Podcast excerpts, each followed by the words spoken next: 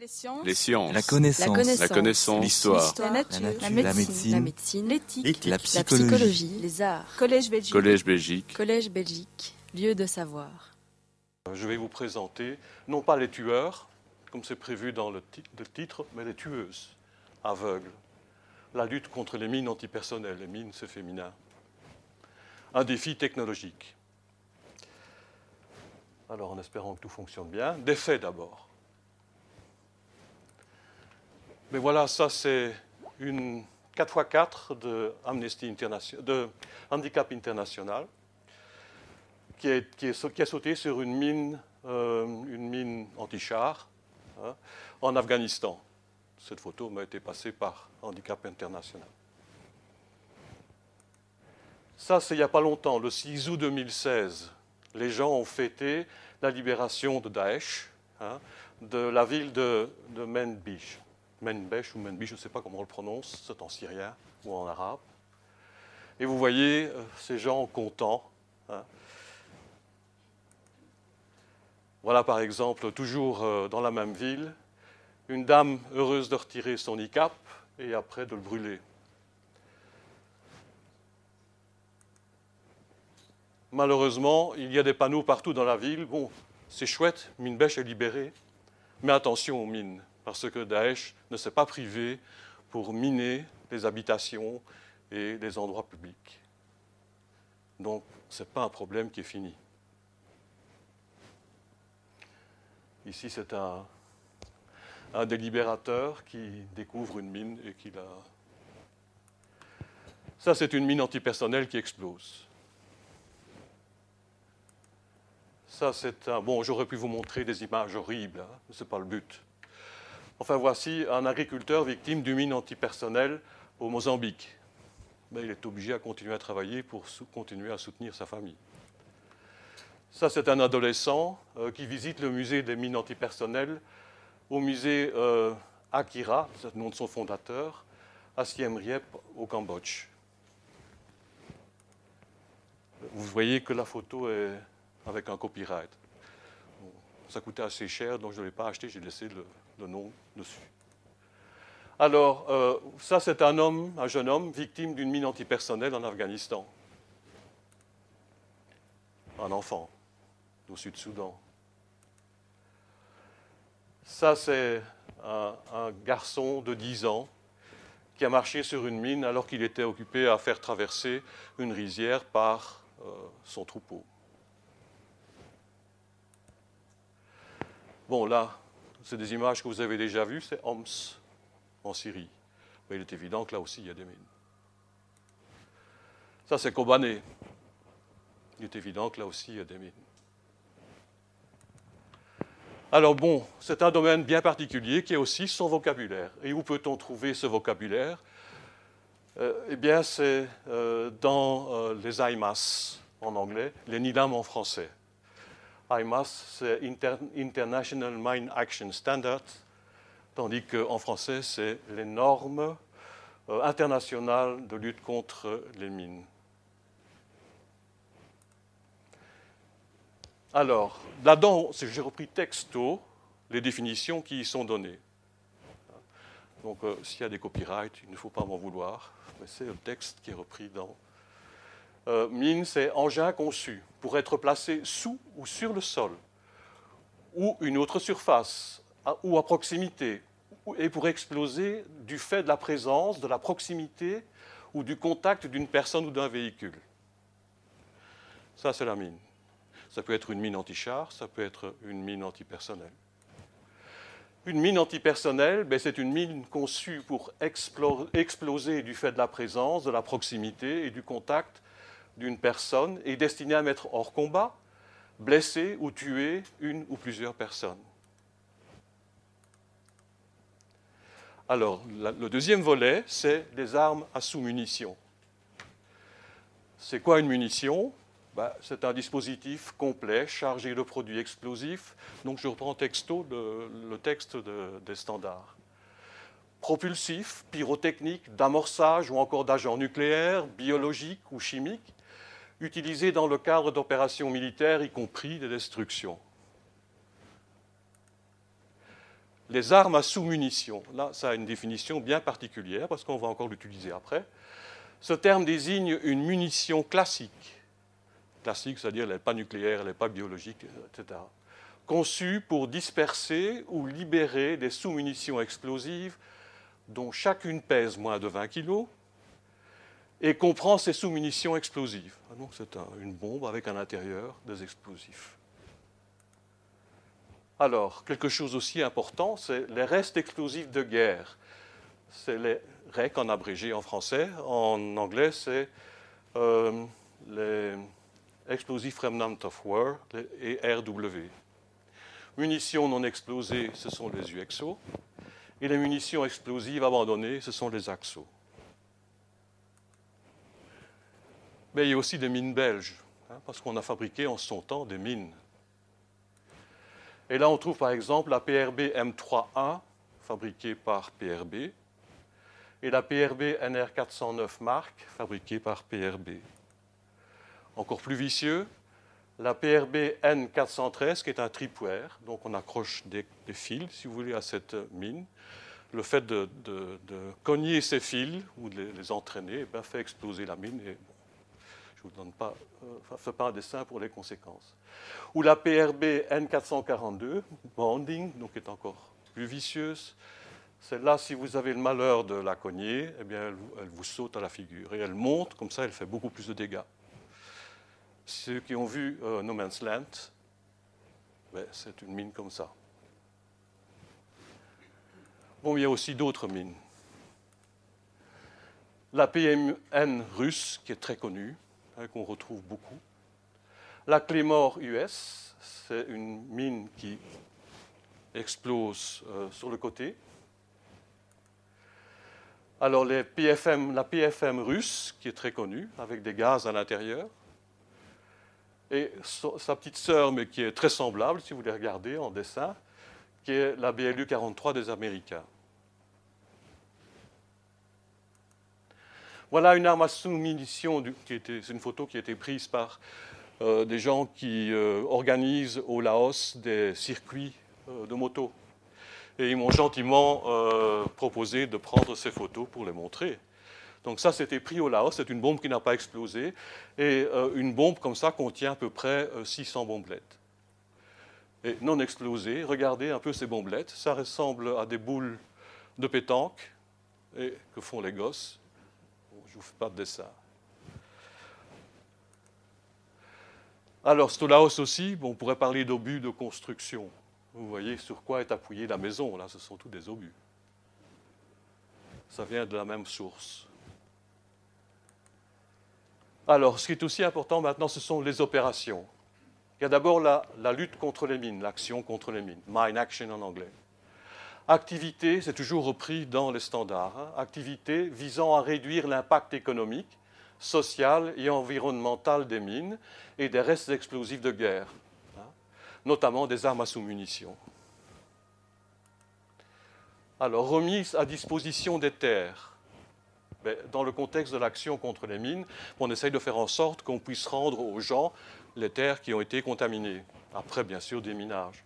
Donc, dans le contexte de l'action contre les mines, désigne le processus qui consiste à déployer tous les efforts raisonnables pour mettre en lumière et mieux définir les zones dangereuses confirmées, ainsi que pour écarter tout soupçon de la présence de mines au moyen de l'enquête non technique, on va voir ce que c'est que l'enquête non technique, de l'enquête technique et ou de la dépollution.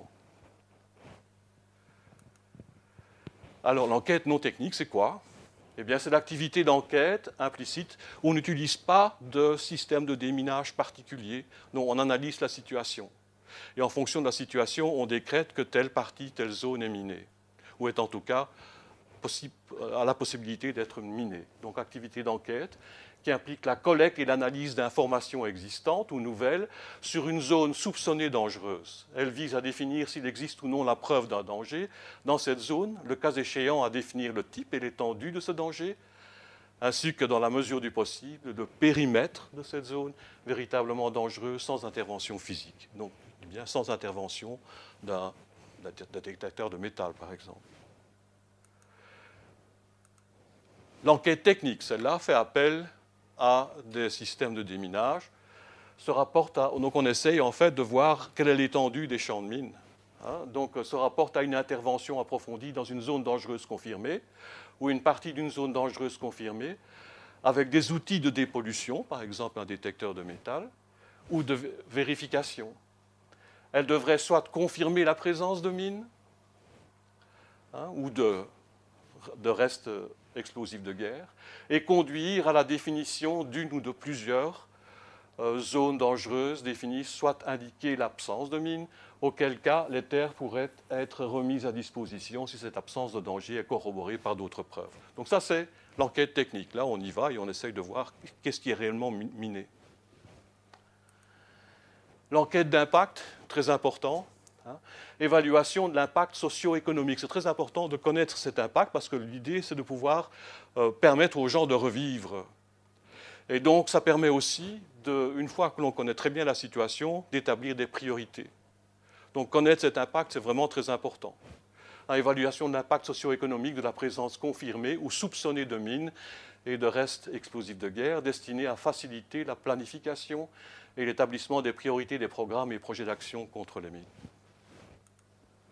la dépollution proprement dite, ce qu'on appelle en anglais, le, clearance, dans le contexte de l'action contre les mines, désigne les, activités d'enlèvement et ou de destruction de toutes les mines et de tous les restes explosifs de guerre présents dans la zone définie jusqu'à une profondeur donnée. Alors, les opérations. Toujours dans le cadre de ces normes, on trouve, on définit ce que c'est qu'une zone soupçonnée dangereuse. Une chat. D'ailleurs, je crois que Yvan Baudouin en parlera euh, assez euh, largement dans le cadre de Tiramisu. Zone que l'on soupçonne de présenter un danger de mine ou d'explosif. Zone dangereuse confirmée, c'est une chat avec un C. Hein. Zone identifiée par une enquête non technique ayant confirmé la nécessité d'une intervention complémentaire sous forme d'enquête technique ou de dépollution. Voilà un exemple de matériel mécanique poussé par un tracteur qui permet, vous voyez, éventuellement de sortir des mines. il ne faut pas croire que des engins mécaniques comme cela, c'est la panacée universelle, parce qu'on n'est jamais certain, à la suite de, l'opération avec des systèmes comme cela, que toutes les mines ont été enlevées. Donc, euh, c'est simplement une aide pour essayer de dégager le terrain, on va dire. Bien que s'il y en a qui explosent, elles polluent le champ de mine euh, avec euh, des résidus métalliques. Hein. si on travaille avec un, métal, un détecteur de métaux, eh on va retrouver ces, éléments euh, sur le terrain. Alors, la préparation du terrain, c'est parfois, bon, dans le désert, il y aura peut-être moins de problèmes, dans le sens où on a, des, étendues de sable. Hein, ou de pierre ou de pierraille. Mais si on va au Cambodge, c'est plutôt euh, une forêt vierge euh, dans laquelle il faut essayer de retrouver euh, les mines. Alors, il faut d'abord enlever la végétation. Voilà un exemple de système qui a été développé par les Canadiens et qui permet d'enlever la végétation. Ceci a été pris au Cambodge. je ne vais pas le refaire une deuxième fois. Un autre exemple, ça c'est un robot qui permet d'enlever la végétation. Vous voyez les problèmes auxquels sont pose. On ne savait pas passer là-dedans avant, donc après on espère pouvoir passer pour enlever les mines s'il y en a.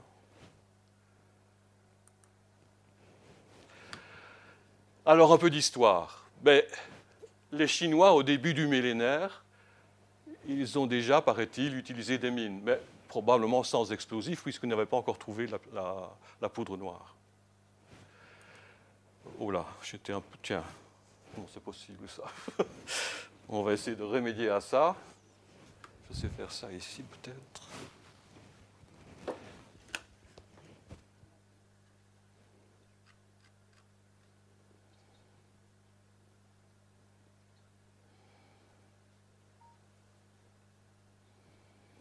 D'accord Et puis apparaît la poudre noire au 7e siècle en Chine.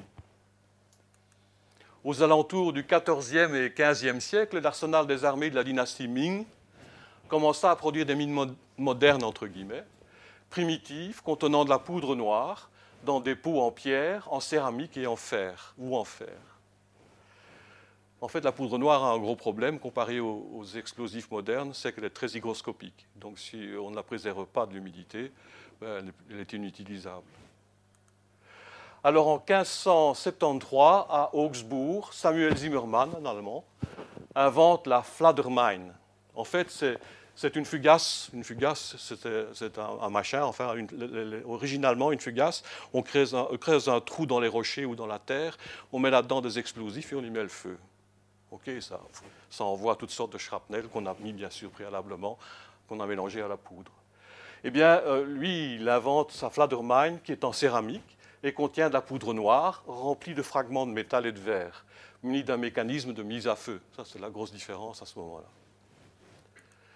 Alors, au cours, de la, au cours, de la, guerre de sécession, le brigadier général des Confédérés, Gabriel Reins, au XIXe siècle, ordonne de construire des pièges explosifs que l'on pourrait appeler aujourd'hui des engins explosifs improvisés, les IED, Improvised Explosive Devices. Bon, ben ça, c'est les ancêtres réels en fait de la mine qu'on connaît maintenant. En 14-18, l'emploi des mines a été assez marginal, mais c'est à partir de 40-45 que leur usage est devenu intensif et en fait, elle a provoqué 5% des pertes militaires. Quand on connaît le bilan de la guerre 40-45, ça laisse un peu rêveur. Alors, qu'est-ce qu'on a fait pour réagir contre ce phénomène? Ben, Il y a les conventions. Et il y a deux grandes conventions. Il y a la Convention d'Ottawa, ou le traité d'Ottawa, hein, le, Mine Ban Treaty, comme on l'appelle, et la Convention d'Oslo pour les, munitions à, les munitions à sous-munitions, les armes à sous-munitions.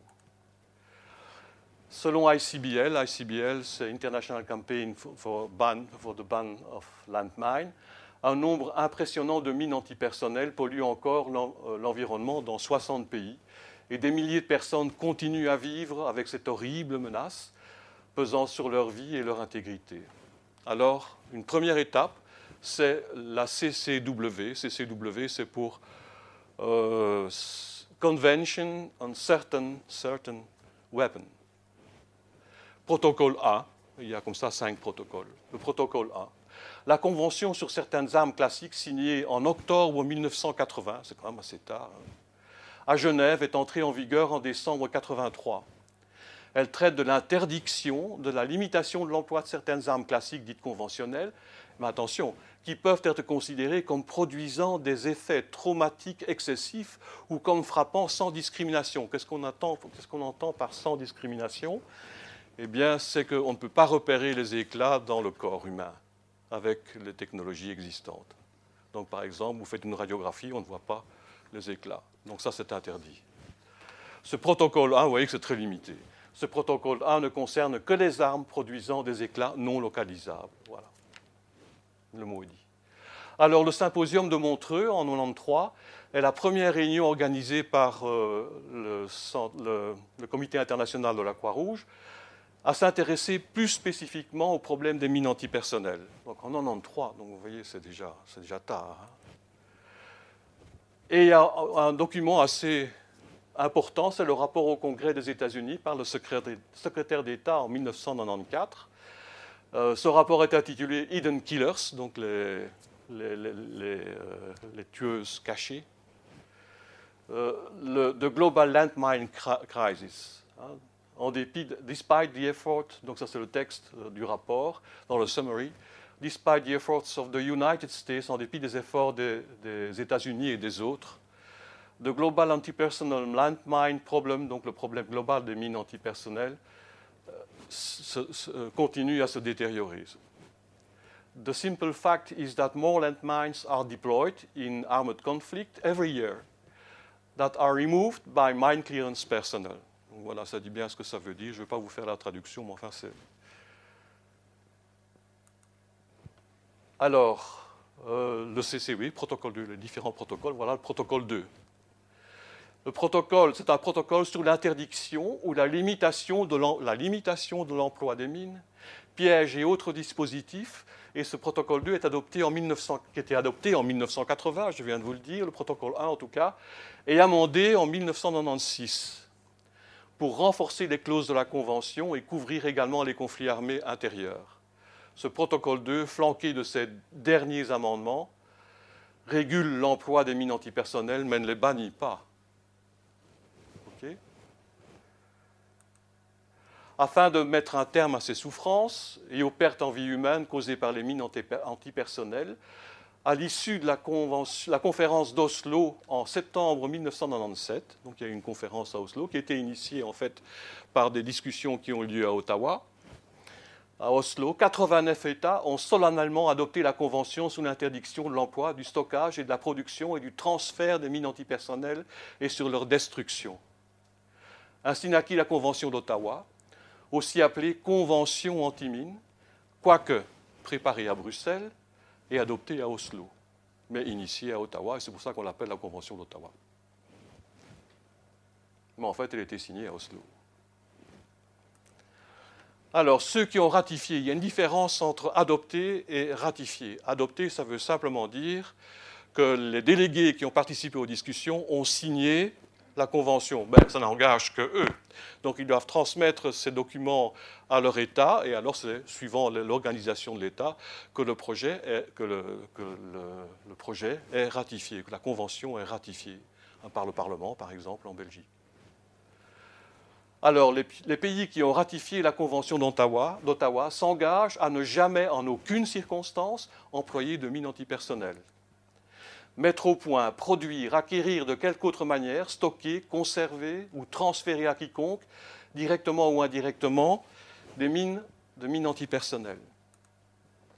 Assister, encourager ou inciter de quelque manière quiconque à s'engager dans toute activité interdite, à un État parti en vertu de la présente convention. C'est le texte du traité, hein, je ne l'ai pas inventé. Détruire toutes les mines antipersonnelles ou à veiller à leur destruction conformément aux dispositions de la présente convention. Et comme j'ai participé à pas mal de ces réunions, je peux vous dire que c'est fait vraiment très sérieusement. Quatre comités permanents, ben voilà, c'est à ces comités permanents que j'ai eu, la chance de pouvoir, voilà, l'occasion de pouvoir participer.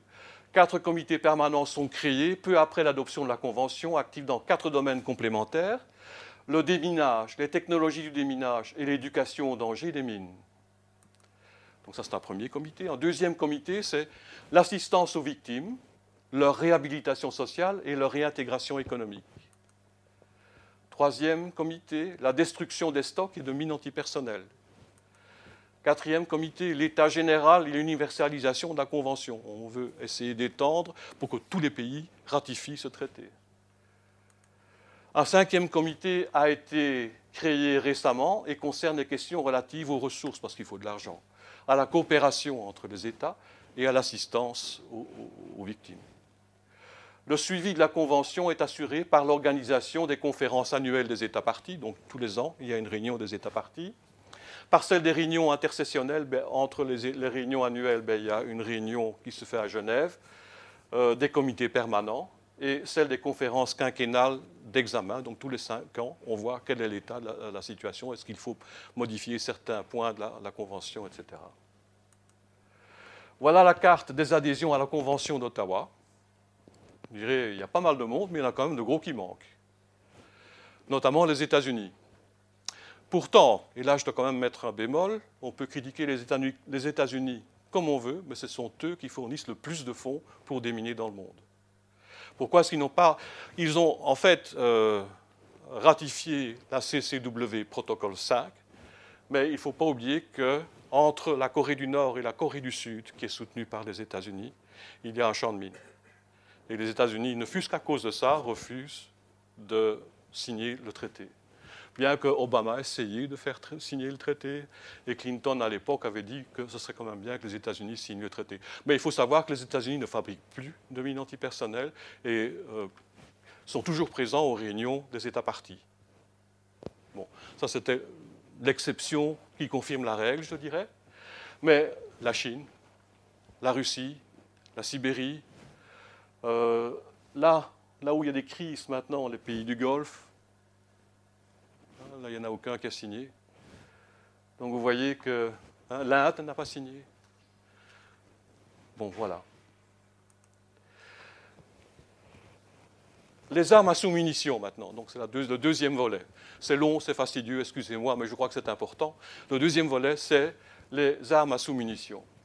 La prise de conscience croissante des conséquences que les munitions non explosées, les bombes à sous-munitions font subir aux civils dans les conflits. Par exemple, au Laos, je crois que j'en parle un peu plus loin, au Laos, il faut savoir que euh, la piste Ho Chi Minh a été bombardée par les Américains lors de la guerre du Vietnam et ils ont largué leurs bombes. Et il faut savoir que sur 100% de bombes qui ont été larguées, il y en a 30 à 40% qui n'ont pas explosé. Donc ça veut dire qu'il y a des containers de 600 bombelettes et sur, un million qui a été lancé, eh bien, il y en a 300 euh, 000 qui n'ont pas explosé. Et chacun contient 600 euh, bombelettes. Ça vous donne une idée un peu de ce que ça représente comme drame. D'ailleurs, depuis, les États-Unis investissent énormément pour nettoyer le Laos, ça il faut le reconnaître, mais malgré leurs efforts, on n'a jusqu'à présent pu, pu, nettoyer que 1% du territoire du Laos. Donc ça vous donne un peu l'ampleur du problème. Au Liban, nos, démineurs, avec qui on a des relations fantastiques, d'ailleurs, je crois qu'Yvan Benoît va pouvoir en parler la semaine prochaine, les démineurs belges, euh, donc le service de déminage qu'on appelle parce qu'il y a une alerte à la bombe à un endroit. Et ceux-là, c'est des gens passionnés qui font un travail merveilleux. Et euh, bon, euh, ils ont été actifs au Liban, hein, où Israël avait largué des bombes, où 40% des bombes n'ont pas explosé. Il y a même un démineur belge qui a, qui a été tué par l'explosion d'une de ces bombes. Voilà. Donc, ça, c'est le problème des armes à sous-munitions.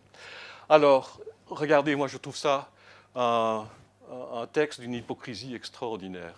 C'est le CCW Protocole 5. Donc c'est la convention sur, euh, donc sur certaines armes, certaines armes, donc CCW, Convention on Certain Weapons, protocole 5. Que dit ce protocole? Ce protocole adopté en novembre 2003, donc c'est relativement récent, on va dire définit les restes explosifs de guerre comme des munitions non explosées et comme des munitions explosives abandonnées, à l'exception des mines et autres reprises en protocole 2. Il faut dire que chaque mot est pesé. Hein. L'objectif de ce protocole consiste à réduire la menace constituée par les obus non explosés d'artillerie et de mortier, les grenades à main, les armes à sous-munitions, les bombes et les armes similaires que l'on retrouve souvent après la fin des hostilités. Je n'ai pas fini. Vous allez voir que le protocole, ce que je voulais dire, ça vient plus tard. Une proposition non négligeable estimée au Liban à 40% de sous-munitions, ce que j'ai dit il y a un instant, je ne vais pas revenir là-dessus. Le protocole 5 de la CCW établit que, et c'est le texte du traité, hein, la partie qui exerce le contrôle sur un territoire affecté est responsable de la dépollution, de l'enlèvement et de la destruction des restes explosifs de guerre. Donc c'est la partie qui exerce le contrôle. Si vous avez envahi, un pays, c'est vous qui êtes responsable de l'enlèvement des, engins explosifs. Toutes les précautions réalisables destinées à protéger les civils des risques et des effets des REG sont requis, donc des restes explosifs de guerre. Alors regardez ceci, je trouve ça, ce paragraphe-ci que je trouve d'une hypocrisie un peu. La partie utilisatrice des engins explosifs, devenus des REC, ah oui, n'exerçant pas le contrôle du territoire affecté, se doit de fournir, avec, après la cessation des hostilités actives, et lorsque c'est faisable, pourquoi est-ce qu'on a ajouté ça? Et lorsque c'est faisable, une assistance technique, financière, matérielle ou en ressources humaines, soit de manière bilatérale ou par l'intermédiaire d'une tierce partie acceptée par les autres parties. autant dire que ça ne sert à rien. Parce que tout le monde va, toujours dire que c'est infaisable.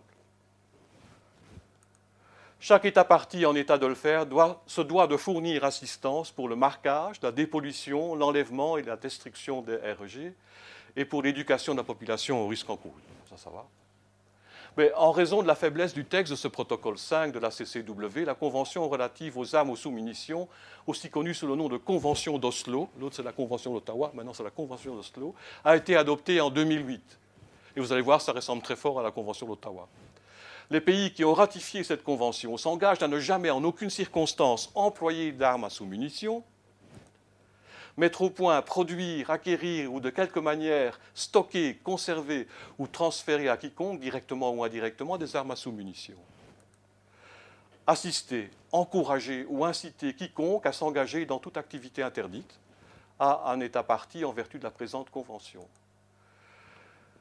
Bon, le suivi de la Convention, donc vous voyez le terme ressemble assez fort au terme du traité d'Ottawa le suivi de la Convention d'Oslo est assuré par les participations des États partis aux conférences annuelles et quinquennales, comme pour le traité d'Ottawa, d'ailleurs je crois que ça se fait en même temps, ainsi que lors des réunions intercessionnelles annuelles. Au cours de ces réunions et conférences, les engagements des États partis sont étudiés, comme pour la Convention anti-mine, donc la Convention d'Ottawa, selon les aspects suivants. Le déminage, les technologies du déminage et l'éducation au danger des mines. On a la même chose pour le traité d'Ottawa l'assistance aux victimes, leur réhabilitation sociale et leur réintégration économique. On a la même chose pour le traité d'Ottawa. La destruction des stocks d'armes, stockpile destruction comme on l'appelle, à sous-munitions, aussi dans le traité d'Ottawa. La coopération internationale et l'assistance technique, matérielle et ou financière, c'est aussi repris dans le traité d'Ottawa. Les mesures de transparence, information sur les problèmes rencontrés, ça c'est quelque chose qui est bien et qui fait partie de ce traité. Alors la carte d'adhésion, c'est un peu moins que le traité d'Ottawa, il faut dire que c'est plus, plus jeune, ça date de 2008. Mais de nouveau, on ne retrouve pas les États-Unis, on ne retrouve pas euh, la Russie, on ne retrouve pas la Sibérie, on ne retrouve pas la Chine, on ne retrouve pas l'Inde. Les pays du Moyen-Orient, on n'en voit aucun, sauf peut-être, euh, euh, je ne sais pas lequel c'est. Enfin bon, bref.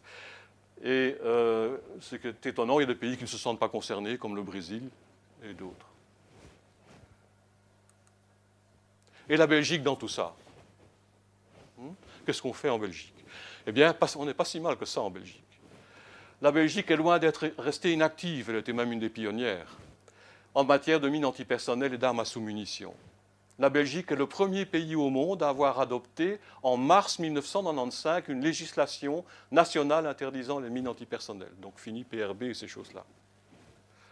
La conférence internationale pour une interdiction complète des mines antipersonnelles, ben, s'est tenue à Bruxelles en juin 1997 et constituait le suivi officiel de la conférence d'Ottawa de 1996, à l'origine du nom de la Convention. Les représentants de 154 pays ont participé à cette conférence à Bruxelles. La plus importante réunion de gouvernement ayant jamais été consacrée spécifiquement à la question des mines terrestres. Le dernier jour, 97 gouvernements ont signé la déclaration de Bruxelles demandant la convocation à Oslo d'une conférence diplomatique afin de négocier formellement, sur la base d'un projet autrichien, un traité d'interdiction complète qui sera appelé le traité d'Ottawa.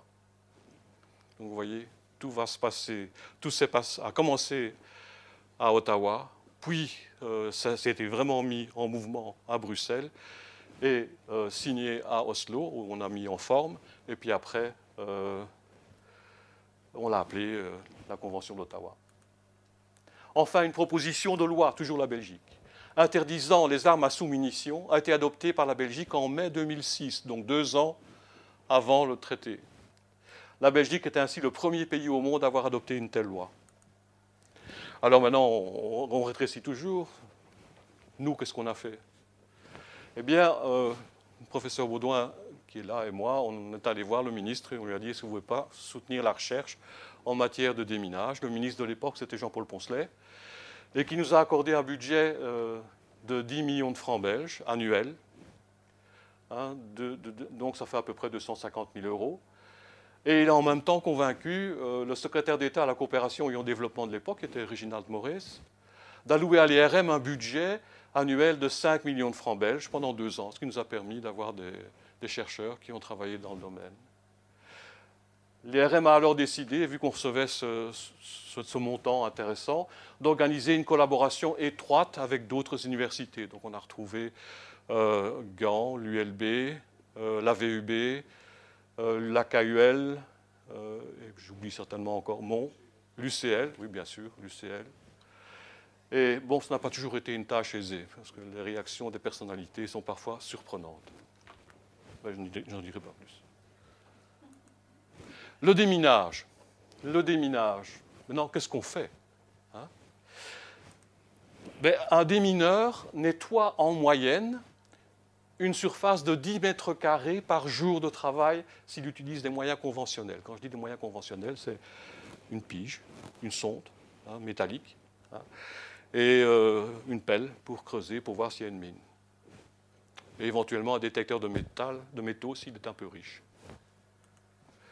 Les opérations de, de déminage humanitaire doivent être comprises et conçues correctement, avec la conviction que l'objectif fondamental est de venir efficacement en aide aux populations innocentes victimes de cette pollution épouvantable. Donc ça, c'est bien sûr une priorité. Alors, qui doit, euh, qui doit, financer les coûts du développement de prototypes et des essais correspondants? Bonne question. Nous, on a la chance en Belgique d'avoir eu la, défense nationale, enfin la défense, oui. Qui doit décider quelles technologies doivent être supportées ou abandonnées? Ben, Il n'y a aucun organisme qui est habilité pour sélectionner une technologie particulière. Et vous savez, je suis certain que dans la salle, il y en a certains qui, que qui posent ces deux questions. C'est Russell Gasser, du temps où il était peut-être moins, moins, arrogant que maintenant, suite à l'article écrit dans Mind Action Technologies, où il fait un pamphlet contre la technologie, et pour lequel je ne suis pas du tout d'accord, parce qu'il dit qu'on a utilisé l'argent de la Commission européenne, on a eu des projets nous aussi, hein, euh, et qu'on aurait mieux fait de le donner euh, aux, gens pour déminer.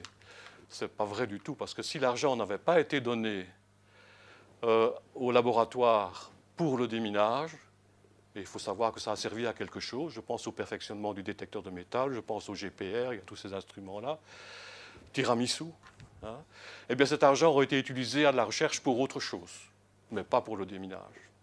Voilà, ça je tenais à le dire. Donc voilà, ça c'était Russell Gasser, euh, dans un article récent qu'il a publié euh, dans le Journal of Mind Action, euh, qui est publié aux États-Unis, entre parenthèses. Donc vous voyez, le, jeu des États-Unis, c'est un peu spécial. Même s'il y a une réponse aux deux questions posées ci-dessus, reste le défi, ben, comment va-t-on mettre ce matériel si on a un prototype qui est construit? Comment on va l'amener au marché? Ben, Sur le marché, ben, il faut construire des équipements disponibles sur le marché, sinon ça ne sert à rien. Donc là, c'est des points d'interrogation. Et bon, c'est toujours pas rempli. Il y a bien des initiatives qui commencent. Je pense à l'initiative d'Yvan Baudouin qui est vraiment très appréciable. Donc ça, c'est lenteur et financement. Recommandation d'un groupe informel que j'ai eu euh, l'honneur de créer moi-même au sein du traité d'Ottawa, d'un groupe informel d'experts en technologie du déminage où on retrouvait des représentants euh, de différents pays qui sont venus. Il n'y en a pas beaucoup qui sont venus, mais enfin, il y en a quand même quelques-uns qui sont venus. Je pense surtout aux Canadiens, aux Anglais, euh, aux Américains parfois, effectivement, qui étaient présents. Je pense aux ONG, je pense surtout à Norwegian Peoplelet, qui était vraiment très ouvert et handicap international. Donc, ils sont venus discuter avec nous. Et voilà des recommandations qui ont été d'ailleurs émises par la réunion des États partis et qui, qui, sont en fait issus de ce groupe informel d'experts. Encourager clairement les experts en technologie à travailler de manière interactive avec les utilisateurs. Ça, c'est un gros reproche des utilisateurs. Il y en a des inventeurs qui ont de bonnes idées. Ils ne connaissent même pas le problème et ils exploitent leur idée, même à faire des projets européens sur le domaine, et finalement, ça ne sert à rien. Donc, c'est de l'argent perdu. Hein, sur les besoins présumés et imaginés par les inventeurs seuls vous voyez. Reconnaître, bon, les technologies qui reçoivent ça dans la figure, ça les fait réfléchir. Reconnaître que des technologies appropriées peuvent sauver des vies humaines et accroître l'efficacité de la lutte contre les mines. Ça, c'est les technologistes qui leur renvoient la balle aux utilisateurs leur disant, écoutez, si vous faites attention, vous pouvez aussi faire un effort et accepter que certaines technologies peuvent vous venir en aide. Alors, insister sur l'importance de comprendre l'environnement et les conditions de travail des démineurs. Ça, c'est les ONG qui nous ont euh, dit ceci et c'est vrai. Hein. Il faut aller sur le terrain pour se rendre compte des difficultés dans lesquelles les gens doivent travailler. La première priorité étant de permettre aux pays, aux régions et aux populations victimes de retrouver des conditions de vie conformes aux standards socio-économiques. Donc il faut donner des outils qui permettent d'établir des priorités, euh, de pouvoir détecter de manière sur euh, les champs de mythes, etc. Alors le déminage, c'est quoi? Ben, J'ai un petit film pour un peu euh, rendre cet exposé moins ardu. Voilà, donc voilà des mineurs qui il balaye le sol avec son détecteur de métal, de métaux, pardon. Vous voyez dans quelles conditions il doit travailler, ce n'est pas évident. il a trouvé une alarme, donc le, détecteur de, métal, de métaux a, sonné. Donc il a, quelque chose là, et donc il creuse et il trouve une mine. ça vous donne une idée de la façon dont ces gens doivent travailler, c'est vraiment pas évident. Alors on tombe bien sûr sur des mines, mais aussi sur des boîtes à conserve. Voilà le gros problème, un des gros problèmes du déminage.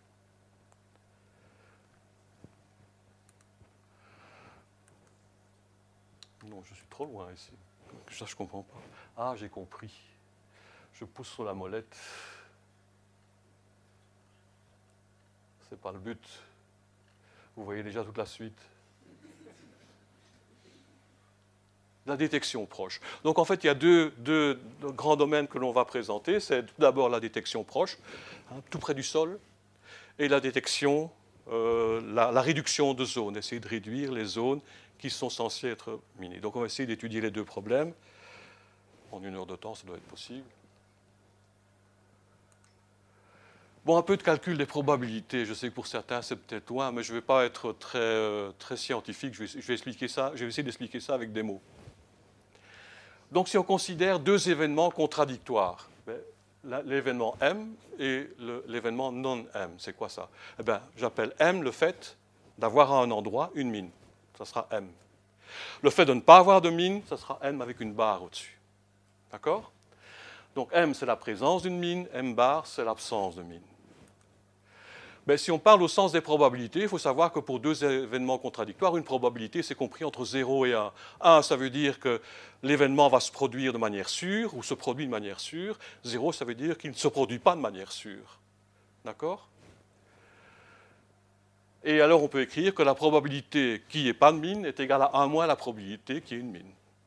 D'accord? Puisque c'est compris entre 0 et 1.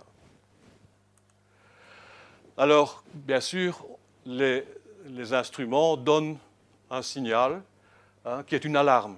Hein, quand on passe sur une mine, ben, ça fait tut. Vous entendez qu'il y a quelque chose. Donc c'est une alarme.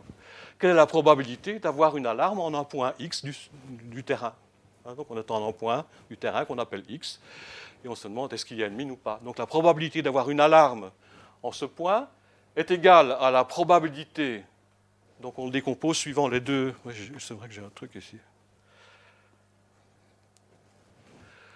hein, entre deux éléments qui sont contradictoires, et on peut écrire que la probabilité d'avoir une alarme, c'est la probabilité d'avoir une mine à cet endroit, multipliée par la probabilité d'avoir une alarme s'il y a une mine. D'accord? Plus, hein, ce n'est pas tout, la probabilité qu'il n'y ait pas de mine à cet endroit multipliée par la probabilité d'avoir une alarme s'il n'y a pas de mine. Ça, c'est une fausse alarme. OK? Donc, vous voyez, ça, c'est une, une, équation qui dit beaucoup de choses. Pourquoi? Parce qu'on a d'abord Pm de x, la probabilité d'avoir à un endroit une mine. Ça, ça dépend de la configuration du champ de bataille. Hein. les gens qui ont mis les mines, eh à certains endroits, j'ai une grande probabilité d'avoir des mines, à d'autres endroits, je n'ai pas une grande probabilité d'avoir des mines. Ça, c'est PM de X. Tous les boutons vont sortir, pas moi. Alors, la probabilité d'avoir une alarme, s'il y a une mine, c'est quoi ça? Ben, C'est la probabilité de détecter la mine. la probabilité d'avoir une mine, alarme s'il y a une mine, c'est la probabilité de détection. Et alors, la probabilité d'avoir une alarme s'il n'y a pas de mine, ben, ça c'est la probabilité de fausse alarme. J'ai une alarme alors qu'il n'y a pas de mine. J'ai une boîte à conserve, par exemple. Le risque majeur, c'est la probabilité de ne pas avoir d'alarme s'il y a une mine. Et ça, c'est à moins la probabilité d'avoir une alarme s'il y a une mine. D'accord? Suivant ce qu'on a expliqué précédemment. OK? Donc ça, c'est prodigieusement important. Mais quand je fais ça, ça tourne aussi. Je ne peux pas. Non, mais c'est bien. Bon, c'est pas tout. Alors, euh, si on considère l'événement absence d'alarme, l'absence d'alarme, c'est. Imaginez que. Tiens, c'est déjà là. Oui, c'est juste. Imaginez que vous ayez un système. Hein. Vous avez un détecteur de métaux, vous avez un radar, vous avez une caméra infrarouge, vous avez un système. en espérant que tous ces systèmes soient complémentaires et indépendants. Hmm? Eh bien, qu'est-ce que l'on voit?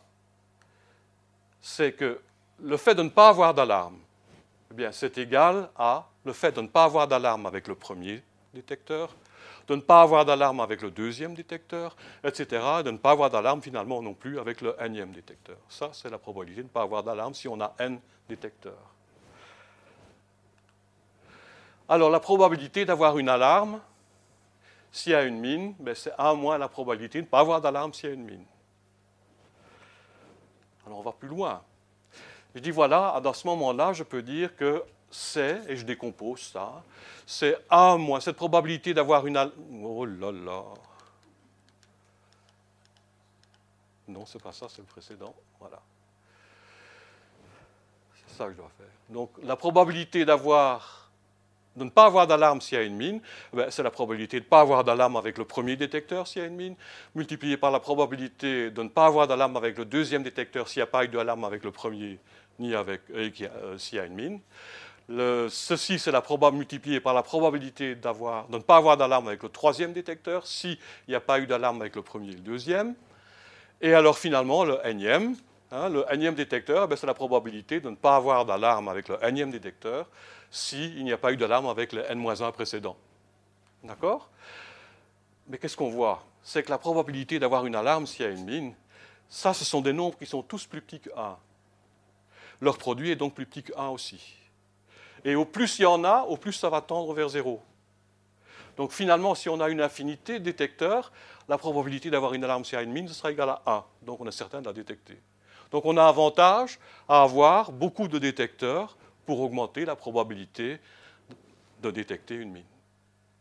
D'accord? Ça, c'est un premier aspect.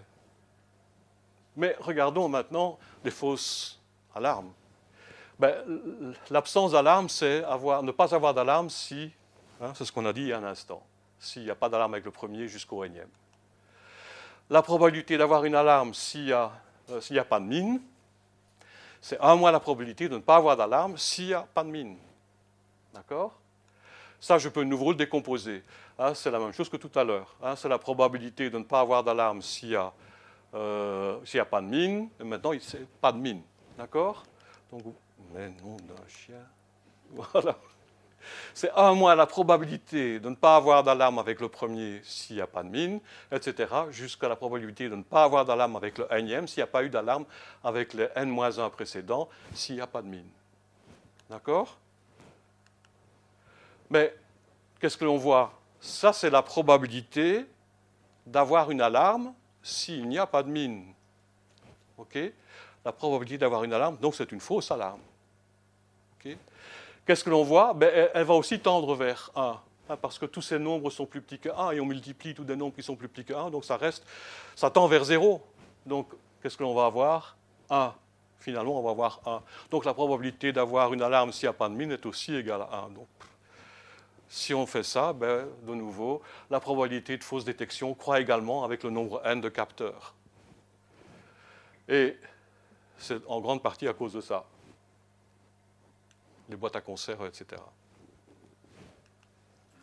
Alors, comment solutionner, comment résoudre ce problème? Ben, Utiliser plusieurs capteurs, c'est déjà un, truc très intéressant parce qu'on va augmenter la probabilité de, on va augmenter la probabilité de détection. Je parviendrai à le dire. Hein, chasseur, chassant, chassé. Données de contexte. Donc, on va essayer d'ajouter des données de contexte. OK? Et si on réécrit la formule, c'est la même que tantôt, mais on a ajouté une barre s'il y a une mine, et étant donné le contexte. Dans tous les cas, on a ajouté étant donné le contexte. Eh bien, si le contexte, donc savoir un peu quelles sont les conditions dans lesquelles les combats ont été, organisés, quelle est la stratégie, quelle est la tactique. Euh, je sais très bien, par exemple, que si un champ est cultivé, ben, il y a beaucoup de chances qu'il n'y ait pas de mine, etc., etc. Donc, il y a toutes des informations de contexte qui me permettent euh, de, d'écrire ceci et d'espérer qu'après fusion, je ne vais pas expliquer la méthode de fusion, on en reparlera tout à l'heure dans le cas de la, de la euh, réduction des zones contaminées. Oh, voilà.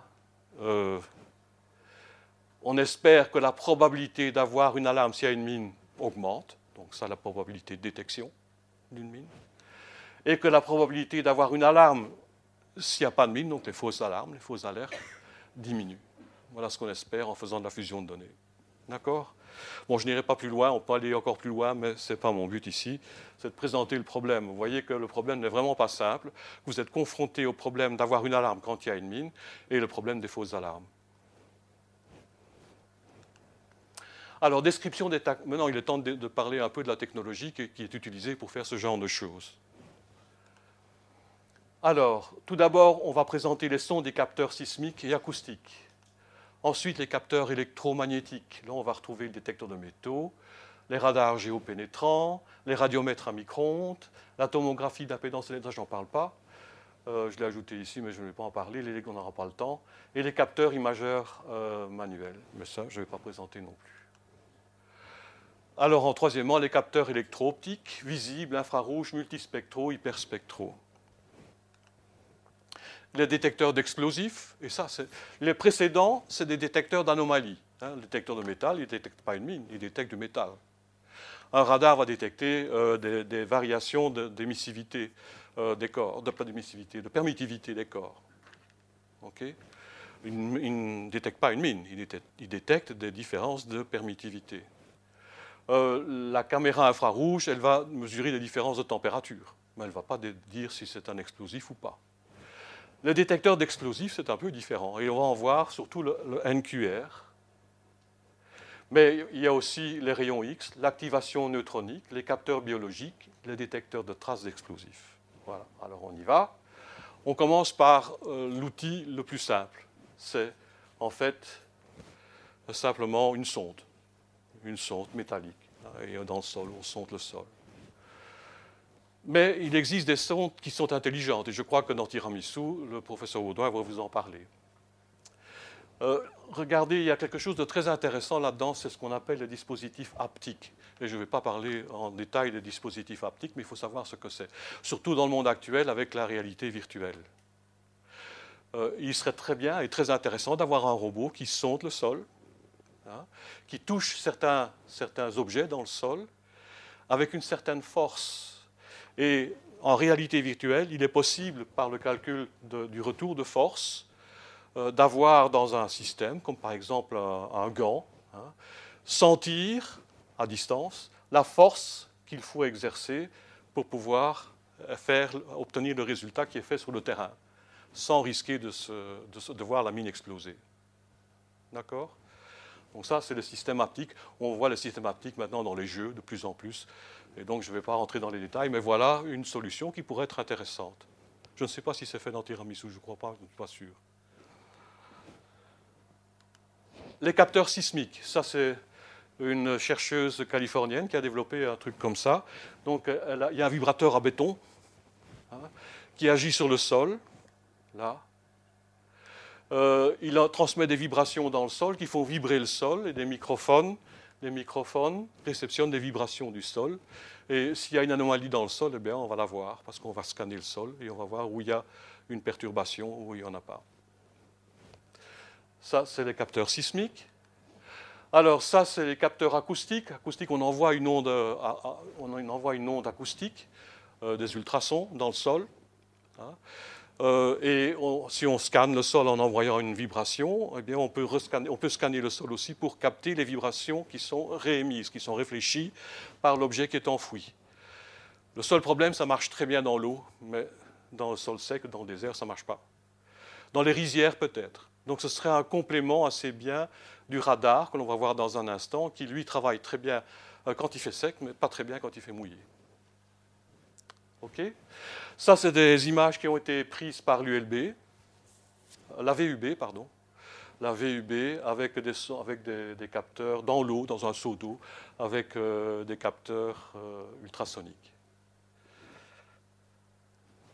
Tu vois même, je le défends. Le détecteur de métaux, isolé ou en réseau. Je crois que dans Tiramisu, on va vous montrer des détecteurs de métaux qui sont placés en réseau. Le radar géopénétrant, et le radiomètre à micro-ondes. Alors on y va. Ça, c'est euh, le, détecteur de métaux euh, de Vallon, de la firme Vallon allemande. Et vous voyez là des bobines. Ouh là là. Voilà. Hein, les bobines sont là. Il n'y a qu'une seule bobine en fait qui sert à la fois d'émettrice et de réceptrice. Donc on envoie les capteurs IMI, donc d'induction électromagnétique. Donc on envoie une impulsion dans une bobine, donc il y a une impulsion de champ magnétique qui est envoyée dans le sol. Cette impulsion de champ magnétique, s'il y a un objet métallique qui est dans le sol, va créer des courants de Foucault dans cette, pièce métallique. Ces courants de Foucault sont des courants, ils émettent à leur tour un champ magnétique secondaire qui est capté de nouveau par la bobine et qui, amplifie euh, le signal et qui fait tut, et on entend le détecteur de, métal, de métaux qui fait tut quand on passe au-dessus d'un objet métallique à cause du phénomène d'induction électromagnétique. Alors, il y a une deuxième façon de, faire, c'est le plus récent, c'est le plus, euh, le plus utilisé, c'est les inductions électromagnétiques. Il existe aussi des magnétomètres qui sont surtout utilisés en, géodésie, euh, qui permettent de détecter des anomalies du champ magnétique terrestre, mais qui sont aussi utilisés pour le déminage. Les gradiomètres qui mesurent en fait un gradient. Hein, il y a deux bobines et on mesure les différences locales du champ magnétique. Alors voilà des essais qui ont été faits en laboratoire. On a scanné le sol avec un détecteur de métaux. Euh, voilà l'image originale euh, que l'on obtient. C'est la réponse du détecteur de métaux. Il fait de plus en plus fort, etc. Donc on on le revoit sous forme d'image, si vous voulez. Euh, et alors on peut traiter ça. Voilà pour une bille à 5 cm dans le sol. On peut traiter cette image et on voit qu'on obtient pratiquement la bille. Quand on n'est pas trop loin du détecteur, ça marche bien. Mais une fois qu'on s'éloigne du détecteur, ben, à 8 cm, vous voyez que ça devient déjà beaucoup plus problématique. Bon, on sait qu'il y a une alarme, mais on ne peut pas la reconnaître vraiment de manière précise. Un fil métallique, voilà l'image obtenue si on a un fil métallique dans le sol, et voilà ce qu'on obtient après, euh, des, après euh, déconvolution. Enfin, en fait, on essaie de mettre au point, c'est flou, et on essaie de le mettre au point. Alors, ça, c'est très spécial. Vous voyez ici un circuit. Je n'ai pas poussé là-dessus pourtant. Vous voyez un circuit qui n'est pas fermé. Ici, il y a une ouverture. Eh bien, si on met ça dans le sol, la réponse, c'est ceci. Et si on, si on le traite, on revoit la forme du circuit ouvert. Si on prend maintenant, par contre, un circuit qui est fermé, hein, vous voyez qu'il n'y a plus de coupure là. Alors, voilà l'image originale. Je ne sais pas pourquoi il y en a deux et suivant la profondeur probablement. Et après traitement, ben, on obtient un rectangle qui est rempli. C'est assez logique pour ceux qui se connaissent un peu en champ magnétique. Ici, comme le circuit est ouvert, le champ est, confiné, le champ magnétique est créé, est confiné autour du circuit. Tandis que ici, c'est la spire complète qui forme le champ magnétique, et donc euh, il y a une réponse qui est plus complète que là. D'accord? Je ne vais pas rentrer dans les détails, mais enfin. Un autre exemple, c'est une mine PRB une bande mine belge.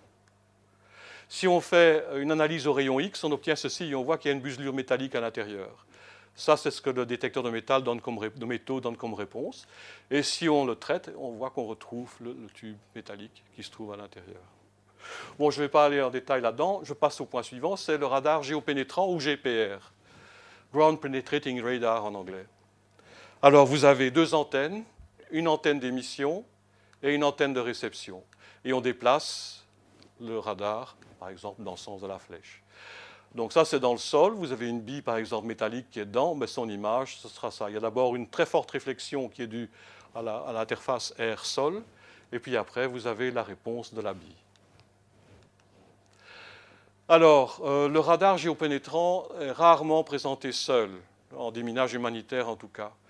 Et euh, on retrouve ce qu'on appelle des dual sensors. Ces dual sensors, c'est un détecteur de métaux avec, équipé d'un radar.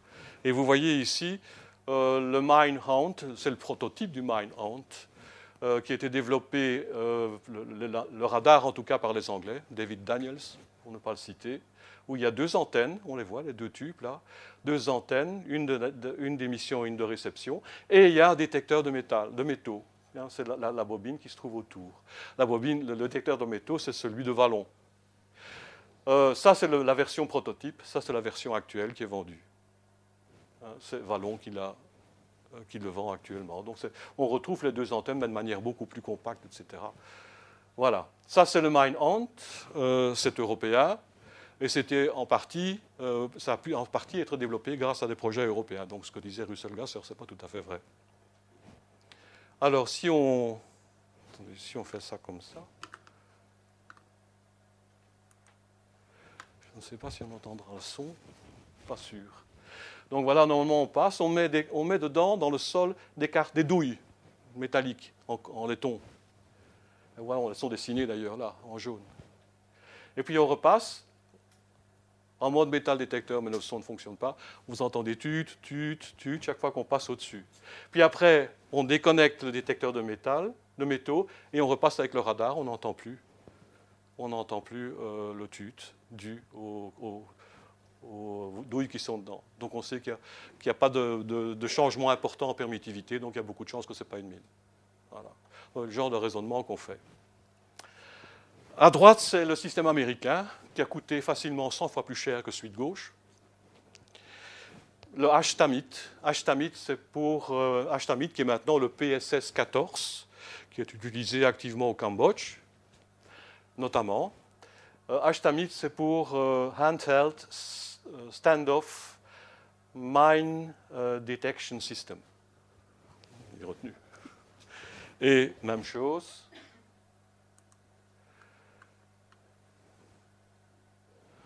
On va voir s'il n'est pas possible de mettre le son.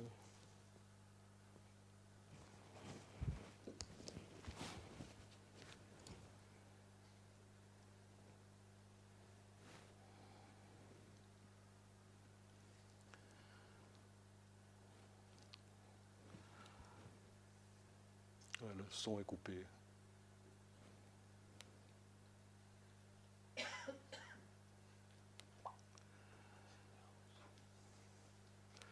Je vais faire aller celui-ci, c'était celui-ci qui était le plus parlant. Enfin, j'espère.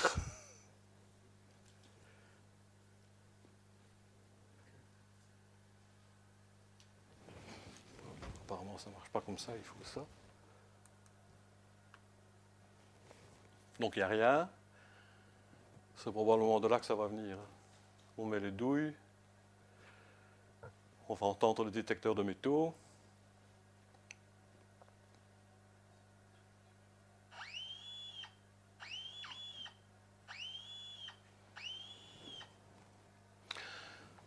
On déclenche le détecteur de métaux et on enclenche le radar.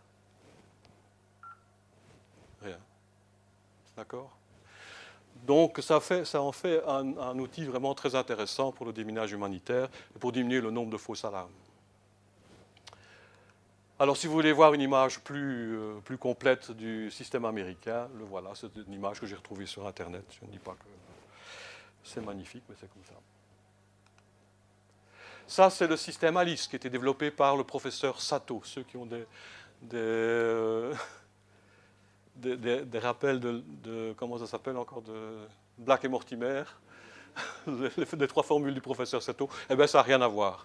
En fait, ici, c'est un, un, professeur japonais, effectivement, qui a développé, qui a développé euh, un système à deux, à deux détecteurs, donc le MineLab, je crois bien que c'est le MineLab, qui est un, un, détecteur de métaux qui a été développé par les Australiens, par une firme australienne et qui combine ça avec deux antennes qu'on voit très bien ici.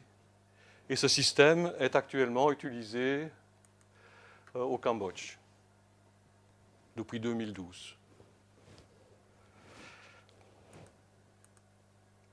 Alors, qu'est-ce qu'on voit avec ces radars? Hein, le radar géopénétrant. Eh bien, euh, en, ASCAN, ben, si vous regardez en un point du sol et vous mesurez le signal que vous avez, l'écho que vous recevez en retour, vous obtenez un signal unidimensionnel à une dimension qui est représentée, et ça s'appelle un ASCAN. Si maintenant vous déplacez le radar suivant une droite, hein, vous obtenez en fait une tranche du sol. Et ça, c'est ce qu'on appelle un B-scan. Vous voyez l'interface entre l'air et le sol. Et alors ici, on voit apparaître euh, un objet. Alors maintenant, vous pouvez non pas scanner qu'une seule ligne, mais scanner une surface. À ce moment-là, vous avez un volume hein, avec les scans en profondeur et la surface que vous avez scannée. Alors, si vous coupez une tranche de cela, à l'endroit où il y a un objet, ben, vous, ce qu'on appelle ça un C-scan, et voilà l'objet. Alors on peut aller plus loin, hein. on s'est amusé chez nous à voir ce qu'on pouvait donner, ce que ça pouvait donner.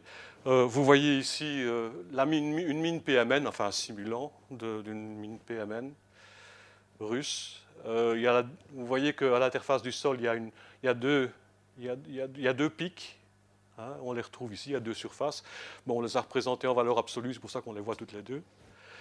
Si on traite ces images, on appelle ça la migration, mais on retrouve la forme de la PMN et une seule surface du sol. Et ça, c'est euh, le même, procédé, mais dans le cas de, de fil de fer barbelé à trois barbes. Un machin comme ça avec trois barbes. Donc ça, c'était fait à l'école militaire. Le radiomètre à micro-ondes. Là, euh, chapeau au DLR. C'est quoi le DLR C'est pour Deutsche Zentrum äh, für, für Luft und Raum, Raumfahrt. Donc c'est Jean-Paul, bien sûr. c'est en fait l'agence spatiale allemande, le centre spatial allemand. D'ailleurs, en anglais, c'est euh, German euh, Spatial Center. bon, où euh, ils, ont, ils, sont développés et grâce en fait à des projets comme, comme le projet HOPE qui a eu lieu ben, le projet, on verra dans la suite. Le projet HOPE qui consistait à faire un système avec trois détecteurs, un détecteur de métaux, un radar et un radiomètre. Donc, trois, trois, trois euh, capteurs. Et le radiomètre a été développé par le DLR, donc l'agence spatiale allemande. Bon, que, comment, comment, ça se passe? C'est passif, ce radiomètre. Hein. ça mesure les radiations. Donc le ciel qui est très froid euh, produit son rayonnement sur le sol, qui pénètre dans le sol, et se réfléchit sur le sol et sur ce qui se trouve dans le sol. Et c'est cela, qu'on capte, non seulement cela, mais aussi le rayonnement propre du sol, qui est à température ambiante, et le rayonnement propre euh, de la mine, s'il y en a une, euh, qui est aussi réfléchi, qui est aussi émis, pardon ils ont construit en fait un, système radiomètre pour un portable, un système portable à 32 canaux. Ici, on n'en a représenté que 8. Voilà ici pour vous montrer un peu ce que ça peut faire. On a placé, ils ont placé, je vais dire ça comme ça, ils ont placé des différents objets, dont une mine PMN, euh, une mine Butterfly, euh, c'est un, machin euh, en forme de papillon qu'on a vu, la, mine russe, et d'autres objets dans le sol à différentes profondeurs, à 10 cm, à 3 cm et à 2 cm de profondeur. À deux fréquences différentes, à 2,75 GHz et 1 à 4 GHz. Donc ça correspond en fait qu'à deux figures du, schéma précédent. Hein. Ça ne correspond qu'à deux figures du schéma précédent. Et voilà ce que ça donne. Hein. Vous voyez que quand euh, on augmente en profondeur, bien, ça devient de plus en plus difficile à distinguer les objets. Par contre, quand on est tout près de la surface, c'est assez facile à distinguer tous les objets. Mais vous voyez que les contrastes sont, différents et changent en fonction de, euh, de la profondeur, de, de, la fréquence. Alors le système Aube dont je parlais, le voilà. On retrouve le détecteur de métal en dessous. Hein, les bobines du détecteur de métal, les deux antennes émettrices et réceptrices du radar, GPR, qui servent aussi d'antenne au radiomètre. Et il y a encore une antenne au-dessus parce qu'il faut capter la température du ciel. Et là, c'est une caméra, mais je ne vais pas rentrer dans les détails ici, qui permettait de positionner exactement euh, la tête. Et on pouvait faire une image. Voilà pour le système HOPE. L'imagerie hyperspectrale. Et là, pour certains, euh, c'est peut-être quelque chose de connu, l'imagerie hyperspectrale. Donc, les capteurs électro-optiques, je vais présenter l'imagerie hyperspectrale, l'imagerie infrarouge thermique et euh, le vibromètre laser Doppler à balayage. D'abord, euh, j'aime bien montrer cette image. C'est un travail de fin d'études de quelqu'un que je connais très bien, qui s'appelle Fred Dupuis.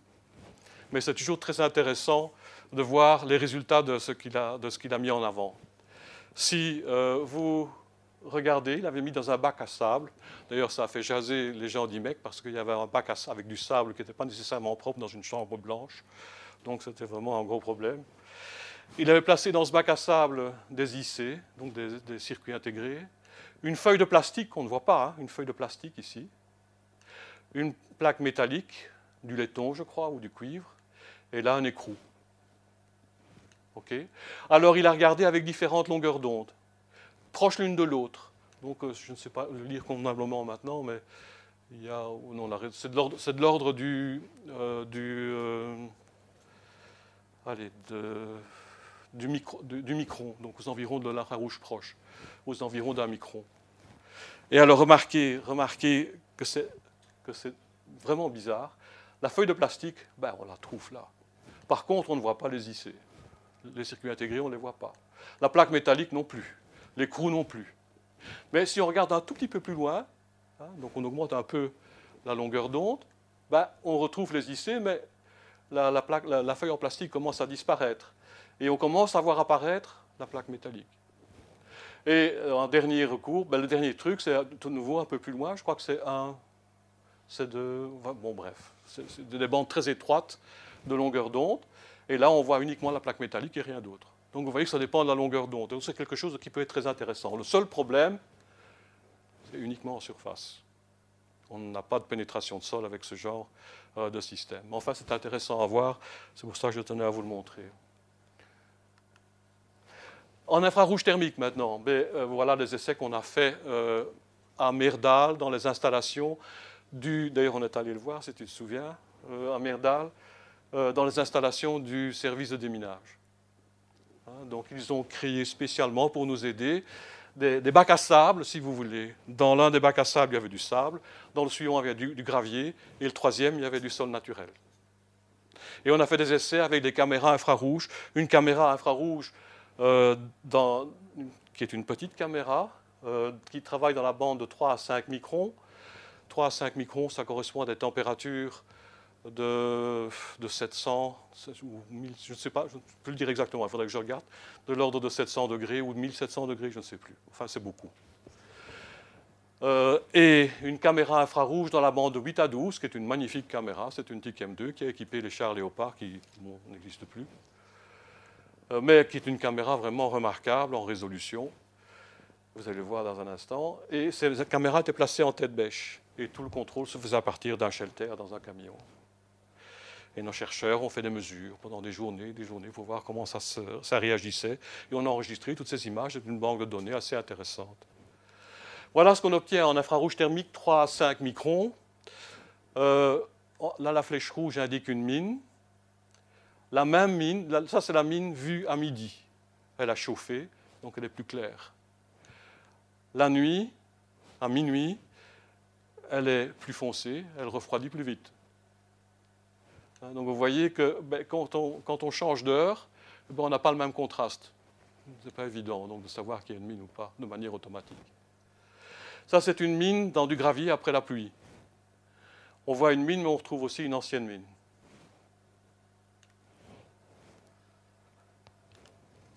Dans la bande de 8 à 12 microns, là, ça correspond à la température ambiante, 8 à 12 microns. Donc 10 euh, microns, c'est le corps noir à la température de 300 degrés Kelvin donner une idée.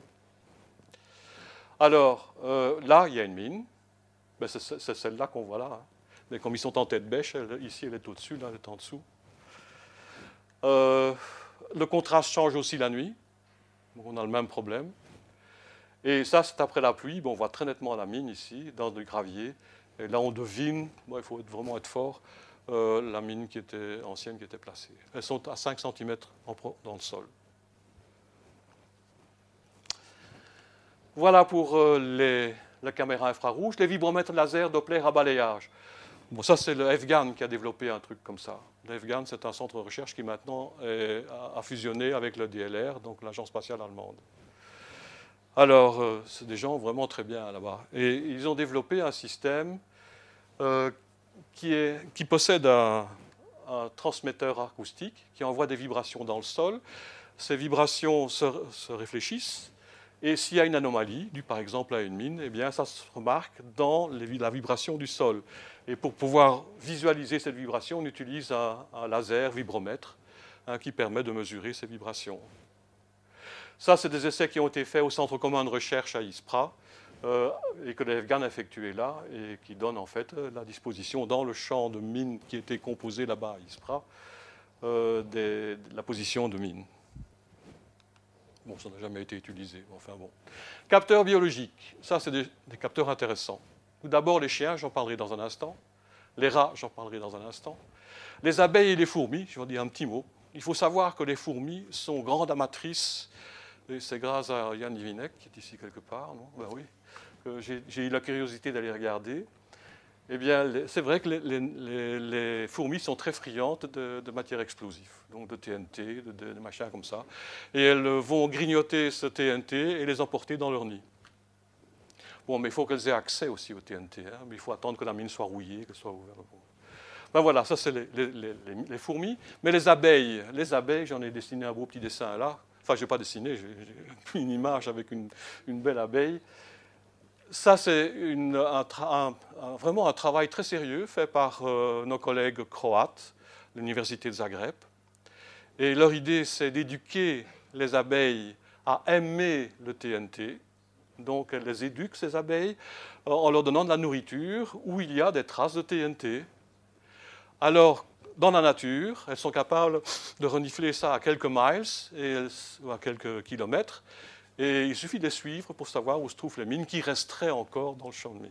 Donc l'idée, c'est de faire du contrôle de qualité avec les mines, parce qu'il y a quelques mines à essayer de retrouver qui n'ont pas été détectées. Et eh bien, ces abeilles sont capables de donner la direction, en tout cas, et de l'endroit où se trouvent ces, mines. On pourrait penser à des, mini-robots qui pourraient suivre ces abeilles pour pouvoir essayer de savoir où se trouvent ces mines. Non, l'idée, c'est de suivre avec des caméras infrarouges. Comme elles sont plus chaudes que l'environnement, on suivrait ces caméras, ces, abeilles. Et le nez artificiel. Donc, euh, je commence par les chiens. Ben, il est très connu que le berger malinois est un excellent détecteur de mines, dans le sens où on les éduque à ça, c'est des détecteurs d'explosifs. Hein. donc, ils sont capables de reconnaître l'odeur d'un explosif. Et on les éduque à ça. L'image de gauche montre l'éducation d'un berger, allemand pour, retrouver les mines. Et à droite, sur le terrain. Sur le terrain, probablement en Croatie, parce qu'on voit les montagnes là derrière. D'accord? Ça, c'est pour le chien. Alors, l'animal qui est un des plus intéressants, c'est le rat. Mais le rat africain, ce n'est pas n'importe quel rat. Le seul problème, c'est que les, Africains sont friands de ce genre de rat, donc il faut, être prudent. Mais le gros avantage de ces rats, c'est qu'ils ont une plus grande immunité, ils ont un minimum de besoins, euh, leur training est, moins fort que celui du chien, euh, c'est un quart du temps. Ils ont une capacité olfactive meilleure que celle du chien. Ils ont un poids négligeable, donc euh, ils n'exploseront jamais sur une mine. Et la période d'activité peut atteindre 8 heures, ce qui est énorme, même pour l'homme. Alors là, vous avez deux belles images. Hein. le, rat qui cherche, et à droite, euh, il est récompensé avec une petite banane. Alors, je vais essayer de vous montrer ça. C'est un, une photo, un film qui a été, monté par euh, Apopo, la, la firme, enfin non, l'ONG anversoise qui a développé cette technologie.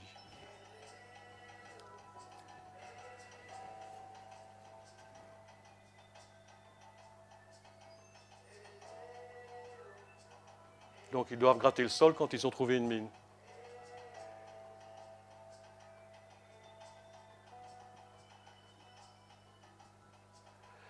Alors un des mineurs vient pour voir les indications du rat.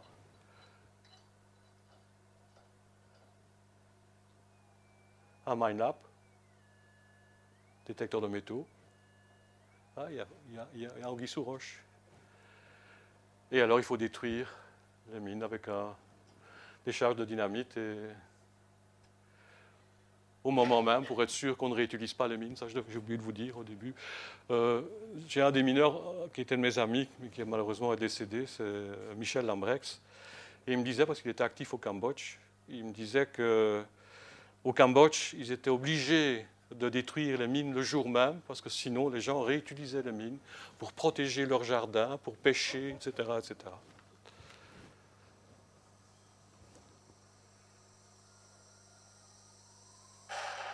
Voilà, comme ça vous avez l'impression d'une mine antipersonnelle qui explose. Et voilà les bras à vous voyez leur dimension par rapport à l'être humain. Voilà.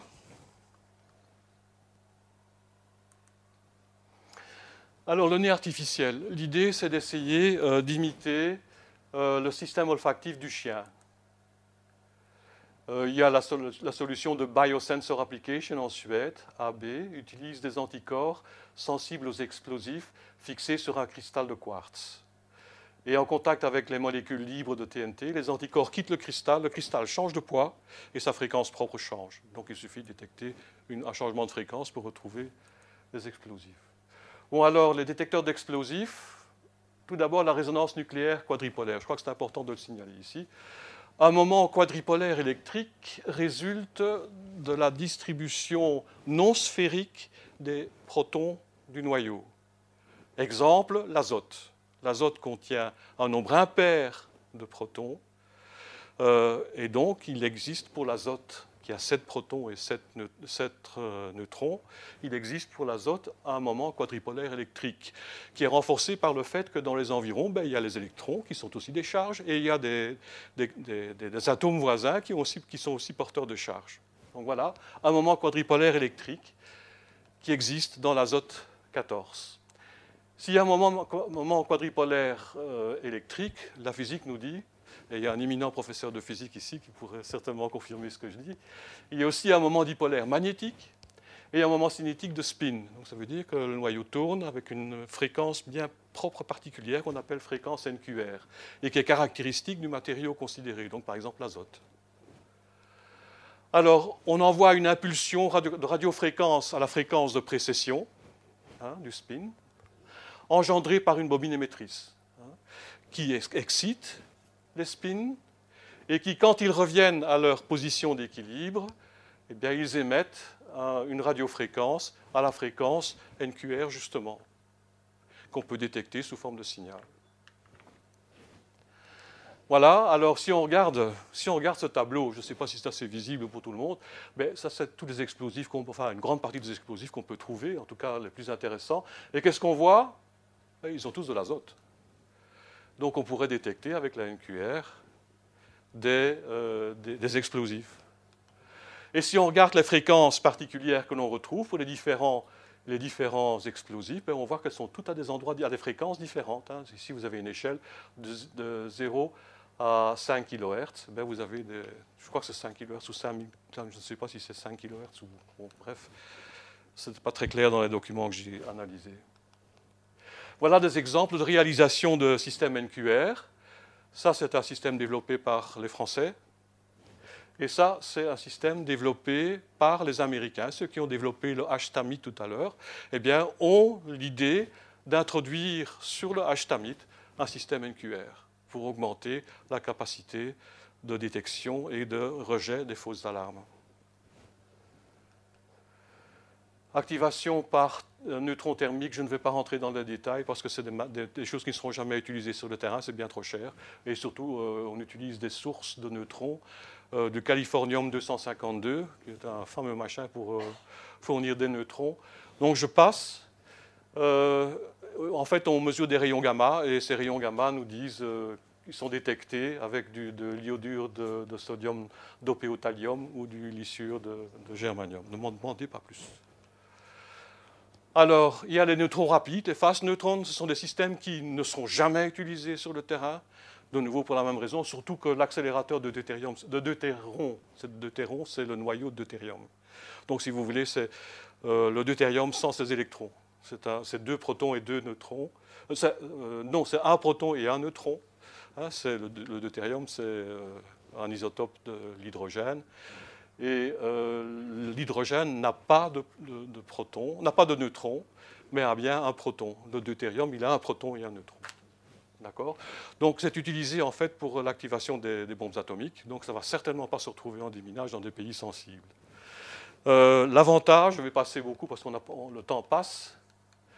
Voilà ce qu'on retrouve. On retrouve en fait euh, les explosifs.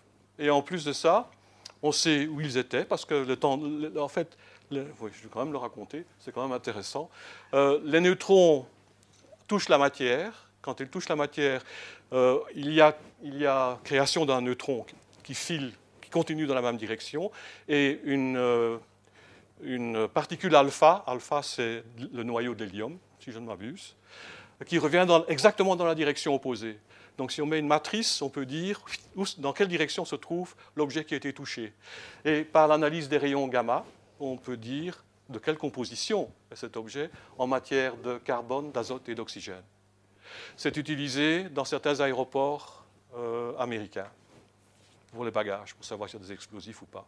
Hein, parce que vous avez vu dans le tableau que je vous ai montré, carbone, azote et oxygène, il y en a beaucoup dans les explosifs. En fait, ça m'a été donné, cette photo, par euh, Bogdan Maglish. Je ne sais pas si certains s'en souviennent. Bogdan Maglish, euh, qui, qui, est un croate, non pas un croate, c'est un serbe, qui vit depuis 40 ans maintenant, parce qu'il disait à l'époque 30 ans, donc ça fait 40, 40 ans. 40 ans qui, euh, qui a quitté euh, la, Serbie pour, euh, donc avant les événements pour devenir américain. Rétrodiffusion des rayons X, trop dangereux, hein, la faible pénétration du sol, complexité des systèmes, et pas oublier, ce sont des radiations ionisantes, donc dangereuses, non pas utilisées pour le déminage non plus. Voilà, rayon fluorescence, méthode chimique. Je vais passer aussi. Il y a une chose peut-être qui était intéressante. Non, je ne vais pas donner ici. C'est en fait, euh, je crois que j'ai mis ça dans les...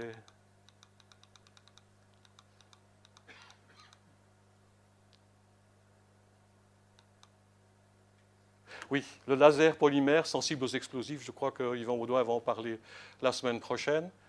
Euh, en fait, c'est développé par euh, une université euh, d'Édimbourg, l'université de St. Andrews, c'est ça une, université, nord de l'Angleterre, au nord de l'Angleterre, c'est l'Écosse, écossaise. Et en fait, c'est un polymère particulier qui est sensible en fait aux explosifs. Et ce polymère, on en fabrique une diode laser et en présence d'un explosif, euh, l'intensité du rayon laser diminue et donc on peut détecter des parties par euh, milliards, de dizaines de milliards d'explosifs. Donc je crois que des traces d'explosifs. Hein. Il faut savoir non plus aussi que ce n'est pas quelque chose qui s'évapore facilement du TNT, mais en fait il y a quand même quelques vapeurs qui, qui ressortent du sol. Et par ce moyen-là, on pourrait éventuellement, par ce biais, détecter des explosifs. Voilà. Voilà, pour, euh, on termine par le tableau que je vous ai montré là il y a un instant. Et j'ai mis en rouge euh, les, systèmes qui me semblent, en tout cas, qui sont actuellement en utilisation, en usage, les sondes, les détecteurs de métaux euh, à, induction, induction, électromagnétique, les radars géopénétrants, les chiens, les rats et la NQR. Voilà, je crois que c'est un bon résumé de tout ce qui est fait actuellement. Alors, il me reste vraiment qu'un quart d'heure à peu près, à moins que vous posiez des questions, mais sinon je, sinon je mets la demi-heure, hein, c'est comme vous voulez. Euh, c'est la réduction des régions suspectes. Et là, on regarde d'en haut, on regarde du ciel et on regarde ce qui se passe en bas. Et on essaye de réduire ces zones. Alors, euh, analyse du problème, la réduction des zones suspectes, c'est trouver où les mines ne sont pas. Ah. Si on reprend la petite formule de la fois passée, ben, ça revient à dire que dans cette équation, la probabilité d'avoir une alarme, ben, il n'y a pas de mine. Donc la probabilité d'avoir, dans ces endroits-là, la probabilité d'avoir une mine est égale à zéro. Donc ce terme-ci disparaît. Donc il me reste ce terme-là, et ça c'est rien d'autre, avec celle-ci égale à 1, puisqu'il n'y a pas de mine.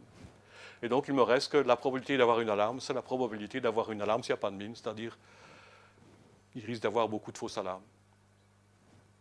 Donc on est confronté au problème des fausses alarmes uniquement.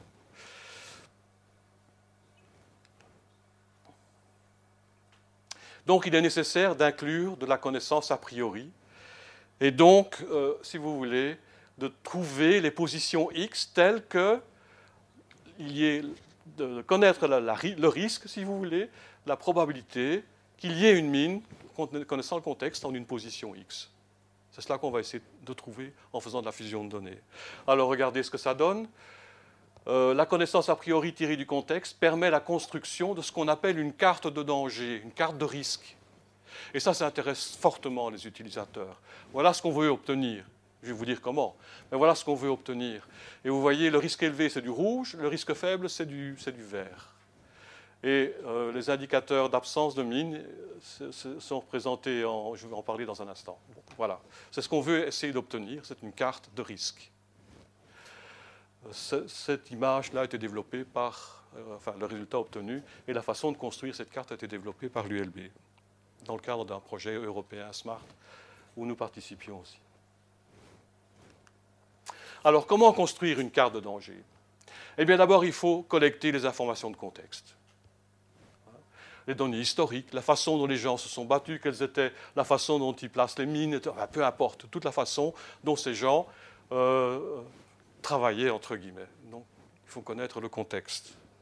Il faut collecter des informations de contexte. Définition d'une liste d'indicateurs. Donc, il faut définir une liste d'indicateurs de présence de mines et d'absence de mines. Organisation de campagnes aéroportées avec capteurs euh, appropriés et collecte de données satellitaires pour les détections de changement. Si on prend une image satellitaire avant et après le conflit, qu'est-ce qui a changé entre les deux? Il suffit de comparer les deux images. On des champs qui étaient cultivés et qui ne le sont plus, et des choses comme ça, des routes qui étaient utilisées et qui ne le sont plus. Voilà, ce genre d'information peut être très utile. Définition et développement de méthodes et d'outils pour détecter ces indicateurs, parce qu'on ne va pas commencer à, si on a l'échelle d'une très grande région, il faut pouvoir faire ça de manière relativement automatique il faut pouvoir classifier la couverture du sol en expliquant, voilà, ça c'est, par exemple un, champ qui est cultivé, ça c'est un champ qui n'est plus cultivé, etc., etc. Ensuite, on va essayer de fusionner toute l'information qui vient des détecteurs et des classifieurs.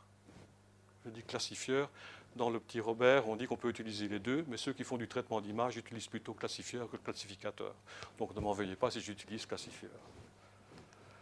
Intégration des outils dans un alors si possible, l'intégration de tous ces outils dans un environnement convivial, SIG, système d'information géographique, hein, de telle manière à ce que les gens qui organisent les campagnes de déminage puissent facilement euh, s'y retrouver. Je ne vais pas discuter ce dernier aspect, je crois que ce sera assez discuté dans le cadre du projet Tiramisu la semaine prochaine. Donc voilà, en résumé, ce que je viens de dire. Les données sont collectées, l'information de contexte, les données satellitaires, etc. On construit des détecteurs et des classifieurs. Euh, et euh, ensuite, on essaye de fusionner ces, ces, données, ces informations, pour obtenir une image résultante qui tient compte de toute cette information pour construire la carte de danger finale qui permet aux utilisateurs de décider. Donc voilà, on commence avec la collecte, euh, la définition d'abord d'une liste d'indicateurs. Indicateurs d'absence de mine. Ben, il n'y en a pas beaucoup malheureusement. Ce serait quand même facile s'il y, avait une liste comme ça d'indicateurs d'absence de mine pour, euh, pour éliminer les zones qui ne sont, qui sont pas dangereuses. Ce serait quand même très utile. Mais bon, les terres cultivées, ben, il y a beaucoup de chances qu'elles ne soient pas minées. Les routes asphaltées, il y a beaucoup de chances qu'elles ne soient pas minées. Les infrastructures qui sont utilisées, bien sûr, Indicateur de présence de mines. Alors là, on a une liste. Hein. Euh, j'en cite quelques-uns, mais je vais, passer, je vais, passer, aux images, c'est plus parlant. Même malgré tous ces indicateurs, ben, il ne faut pas s'attendre à voir des mines à partir d'images. Ce n'est pas en utilisant une image satellitaire, même haute résolution, qui va vous permettre de trouver une mine sur le sol. Non. Oubliez. Donc il faut trouver d'autres indices qui permettent de dire là, il y a des mines. C'est ce qu'on appelle ces indicateurs de présence de mines. Voilà, une aire abandonnée avec buissons typiques en Croatie. Donc euh, tout le projet s'est fait en Croatie. Donc voilà. Euh, les champs abandonnés avec buissons, il y a des champs abandonnés sans arbres et sans buissons. Il y a des champs abandonnés avec buissons, donc vous voyez que la variété, elle est grande.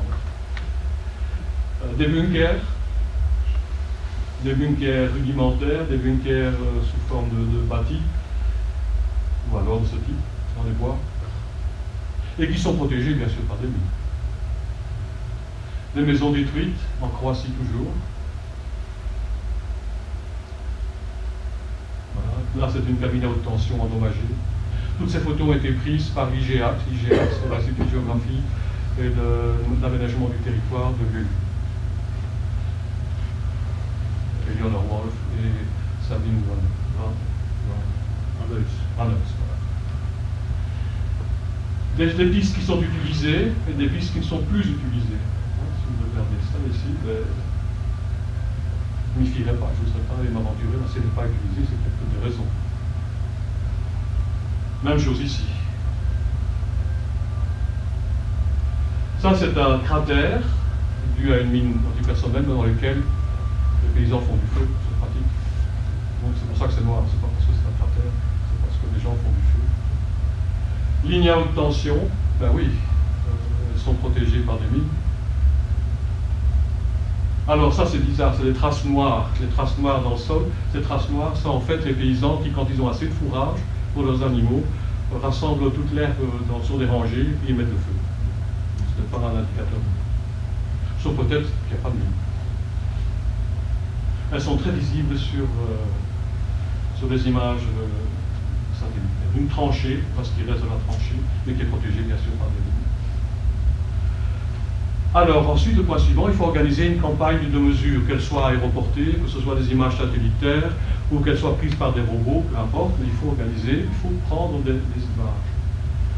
Alors on a collecté des images SAR polarimétriques. Aïe aïe aïe, que c'est encore Des images SAR polarimétriques en fait, euh, ce sont des, radars spéciaux, des radars spéciaux à ouverture synthétique, parce qu'on tient compte du mouvement du radar pour augmenter la résolution. Je ne vais pas rentrer dans le détail, ce serait beaucoup trop long. Ce qui est intéressant, c'est la polarisation. La polarisation, c'est-à-dire qu'on a une antenne qui émet en direction, avec le champ, le champ électrique vertical, et euh, il peut réceptionner, par exemple VV, il réceptionne en vertical. Euh, là, en bande C, c'est euh, vertical, vertical également. En bande M, c'est full polarimétrique, puisque l'on a vertical et on réceptionne en vertical, on émet en horizontal, on reçoit en horizontal, on émet en horizontal, on reçoit en vertical, on émet en vertical on, reçoit en, horizontal.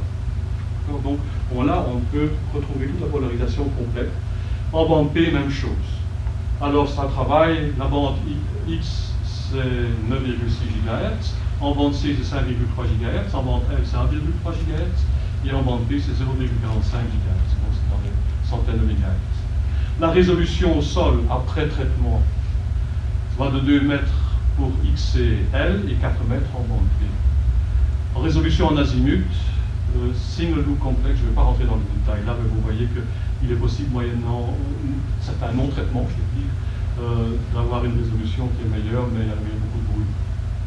Voilà, ici je vais présenter ce que c'était qu'une autre euh, polarisation verticale et une autre polarisation, horizontale. Alors, le, capteur multispectral d'Etalus, eh bien, il a 12 canaux qui s'étalent de 0,40, c'est le début du visible. Hein, vous avez tout le visible, il 1, 2, 3, 4, 5 et 6 limites, c'est du visible. Alors 7, 8, 9, c'est de l'infrarouge proche, et 10, euh, et 10 aussi. 11 et 12, c'est de l'infrarouge thermique. Avec des longueurs d'onde ben, qui sont marquées. La résolution de ce capteur, c'est 8 mètres au sol. 800, 80 cm au sol. Ah, Les sites, euh. Euh, il y a trois sites, peu importe ce site mais on a des données satellitaires anciennes, et ça c'est très intéressant. Ce sont les satellites russes qui fournissent des images panchromatiques, films, dont la résolution est de 2 mètres au sol. C'est du noir et blanc, avec une résolution de 2 mètres au sol. Et on en a pour les trois sites que l'on a testés, avec une résolution de 2 mètres au sol. Alors, les données qui ont été prises aussi par le DLR, l'Agence spatiale allemande, c'est les images RMK, avec une résolution de 3 cm au sol. Que c'est 3 cm au sol. Mais c'est un film infrarouge coloré, donc c'est en infrarouge. Alors au-dessus, vous avez le Cessna, qui était équipé euh, du, capteur multispectral avec les 12 canaux, et le RMK, donc haute résolution 3 cm au sol. Et en dessous, c'est l'avion du, DLR pour tout ce qui est SAR, Là, ce n'est pas le ESAR qu'on a utilisé dans le cadre du projet, mais c'est le FSAR qui est le nouveau système qui est de meilleure résolution encore et qui équipe le tournier 228. Mais pourquoi pas utiliser ça? Maintenant, on pourrait penser utiliser ce genre de système plutôt qu'un avion équipé. Surtout que Helmut qui était le, patron de la partie sécurité euh, de l'agence spatiale allemande, de l'Institut de haute fréquence, me, disait, je lui disais, mais non, tu as déjà vu la dimension de ton SAR? Si tu sais pas mettre ça sur un, un machin comme ça. Alors il m'a dit, mais euh, écoute, moi je, je préfère de te fabriquer un SAR pour qu'il ne pèse pas plus que 5 kg. Donc ce serait possible. Ou encore ça. Ou encore ce qu'on vous montrera dans Tiramisu. Alors, voilà une carte fournie par les Croates de ici. Voilà ce que ça donne. On a simplement représenté euh, la partie couleur des images du, capteur multispectral, que sont pas montrer toutes les longueurs d'onde. Voilà. Ça, c'est l'image euh, RMK avec une résolution de 3 cm au sol. Remarquez tous les bâtiments détruits là. Regardez bien. Ça, c'est l'image polarimétrique SAR en bande L. J'ai montré que la bande L. Et donc, on a la, polarisation HH au-dessus.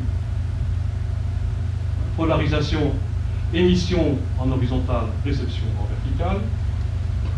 C'est ce que vous voyez là, en fait, c'est les coefficients de rétrodiffusion en chaque point.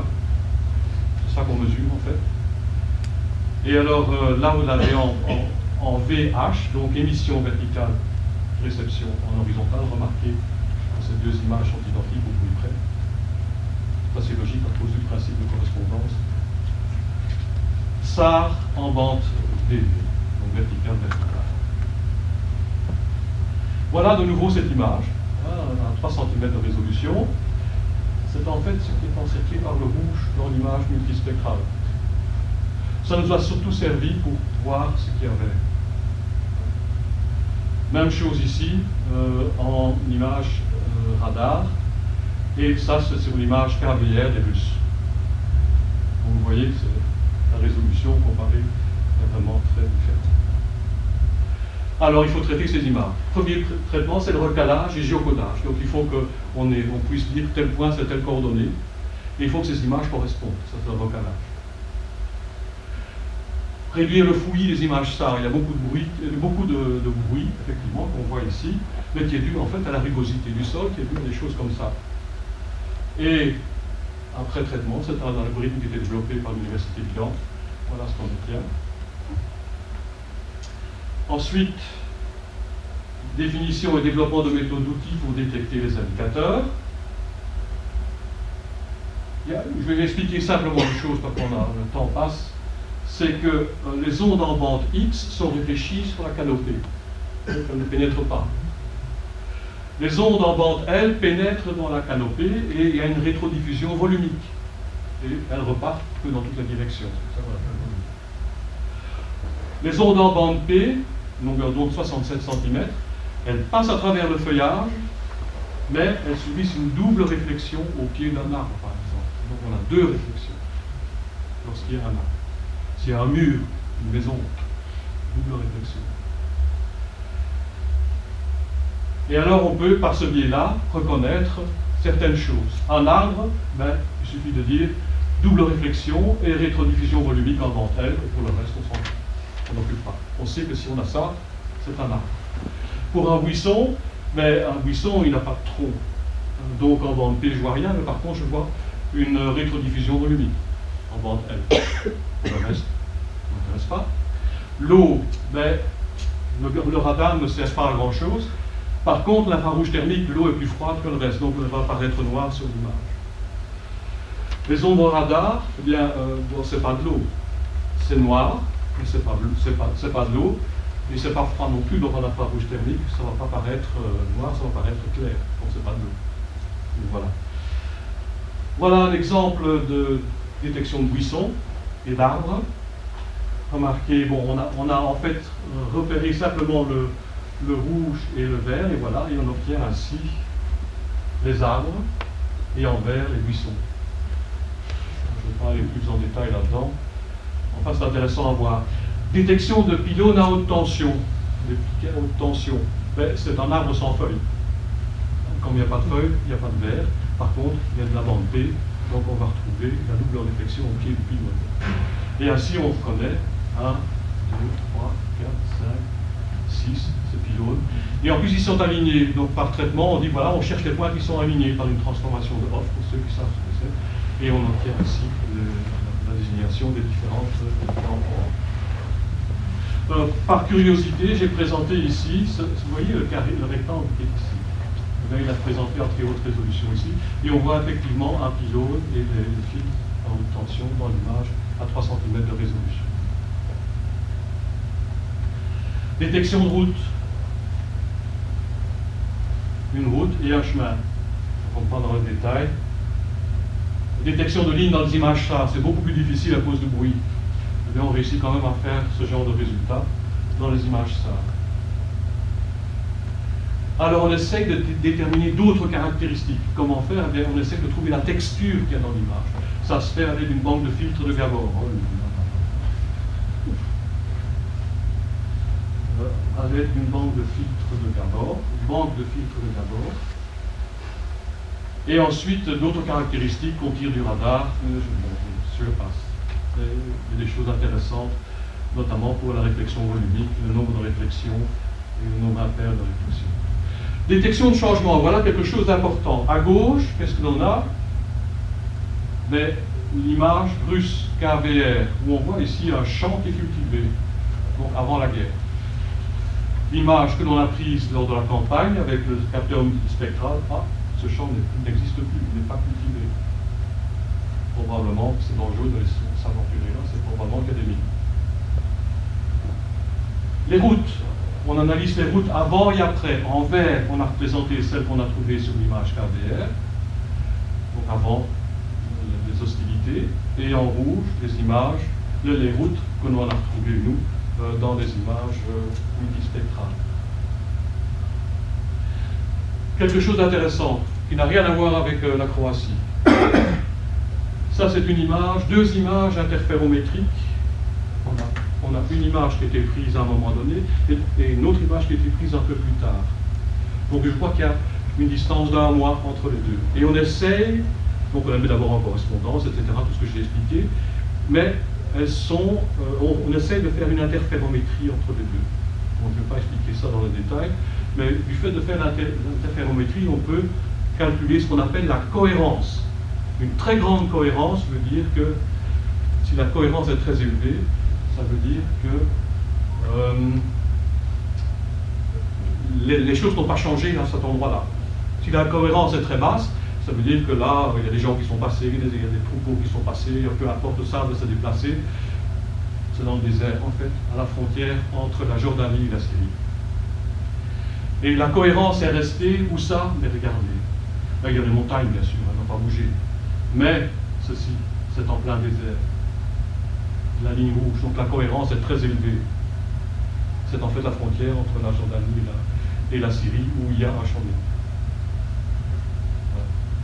Je voulais vous le montrer parce que c'était assez intéressant. C'était euh, développé par euh, euh, un, chercheur de chez nous. C'est l'âge. Hein, aussi le temps. Voilà. Alors ensuite, on essaie de classifier la couverture du sol en radar. Et regardez, il y a des choses intéressantes comme les terres abandonnées en diolaire. L'eau, qui est en bleu, on voit la rivière qui est là, etc. Avec euh, la classification supervisée de régions, je ne vais pas rentrer dans les détails non plus, en fait on segmente l'image en régions et puis on essaie d'attribuer une classe à chacune de ces régions. Ça, c'était fait par l'ULB, euh, IGA. Et remarquez, on voit ici les bâtiments, on voit les bois. En jaune, c'est les terres agricoles utilisées, en jaune clair. En orange, c'est les terres agricoles qui sont abandonnées. Voilà, donc c'est classifieur.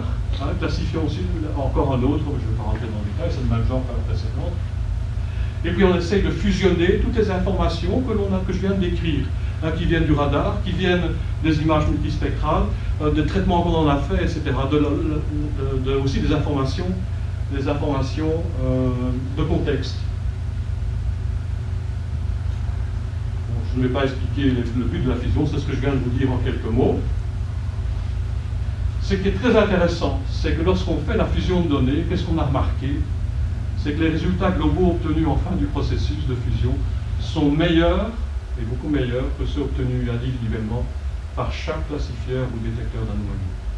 Donc la fusion produit des résultats beaucoup meilleurs que les produits initiaux.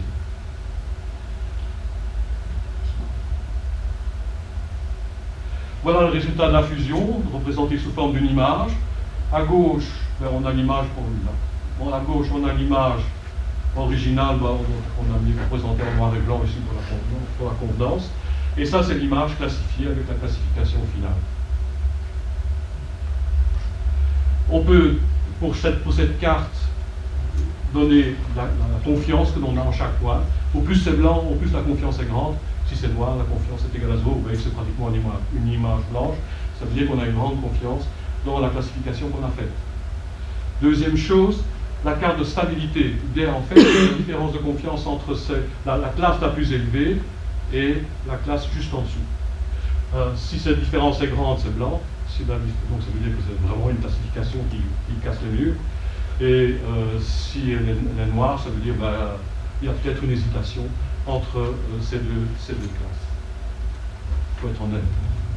Et alors, à partir de cette classe, cette, composition finale en tenant euh, compte de l'information de contexte, on construit ce qu'on appelle une carte de danger, hein, en tenant compte du contexte.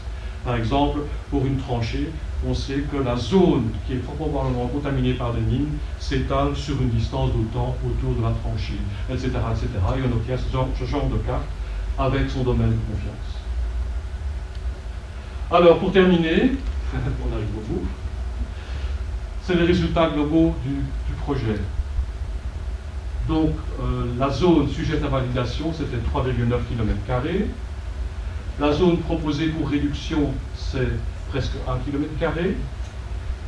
Donc le taux de réduction de la zone, c'est 25%, ce qui est énorme. Représentez-vous le, démineur qui travaille, qui fait 10 mètres carrés en une journée.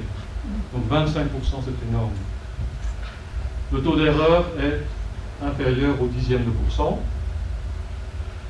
Ce qui est intéressant à savoir, c'est que les erreurs se sont surtout situées aux frontières des différentes classes en plein milieu. C'est vraiment rassurant.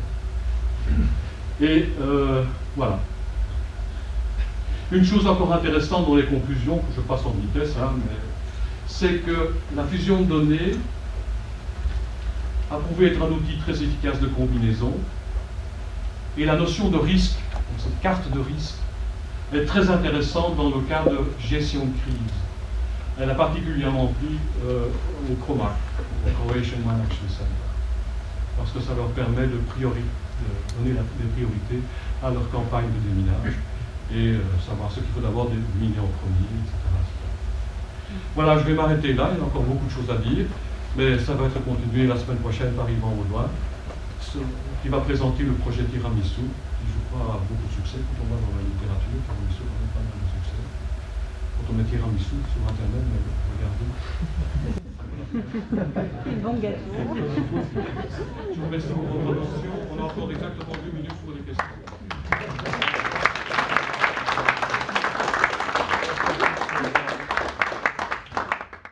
Sciences. Les sciences. La connaissance. La connaissance. L'histoire. La, nature. La, médecine. L'éthique. La, psychologie. Les arts. Collège Belgique. Collège Belgique. Collège Belgique. Lieu de savoir.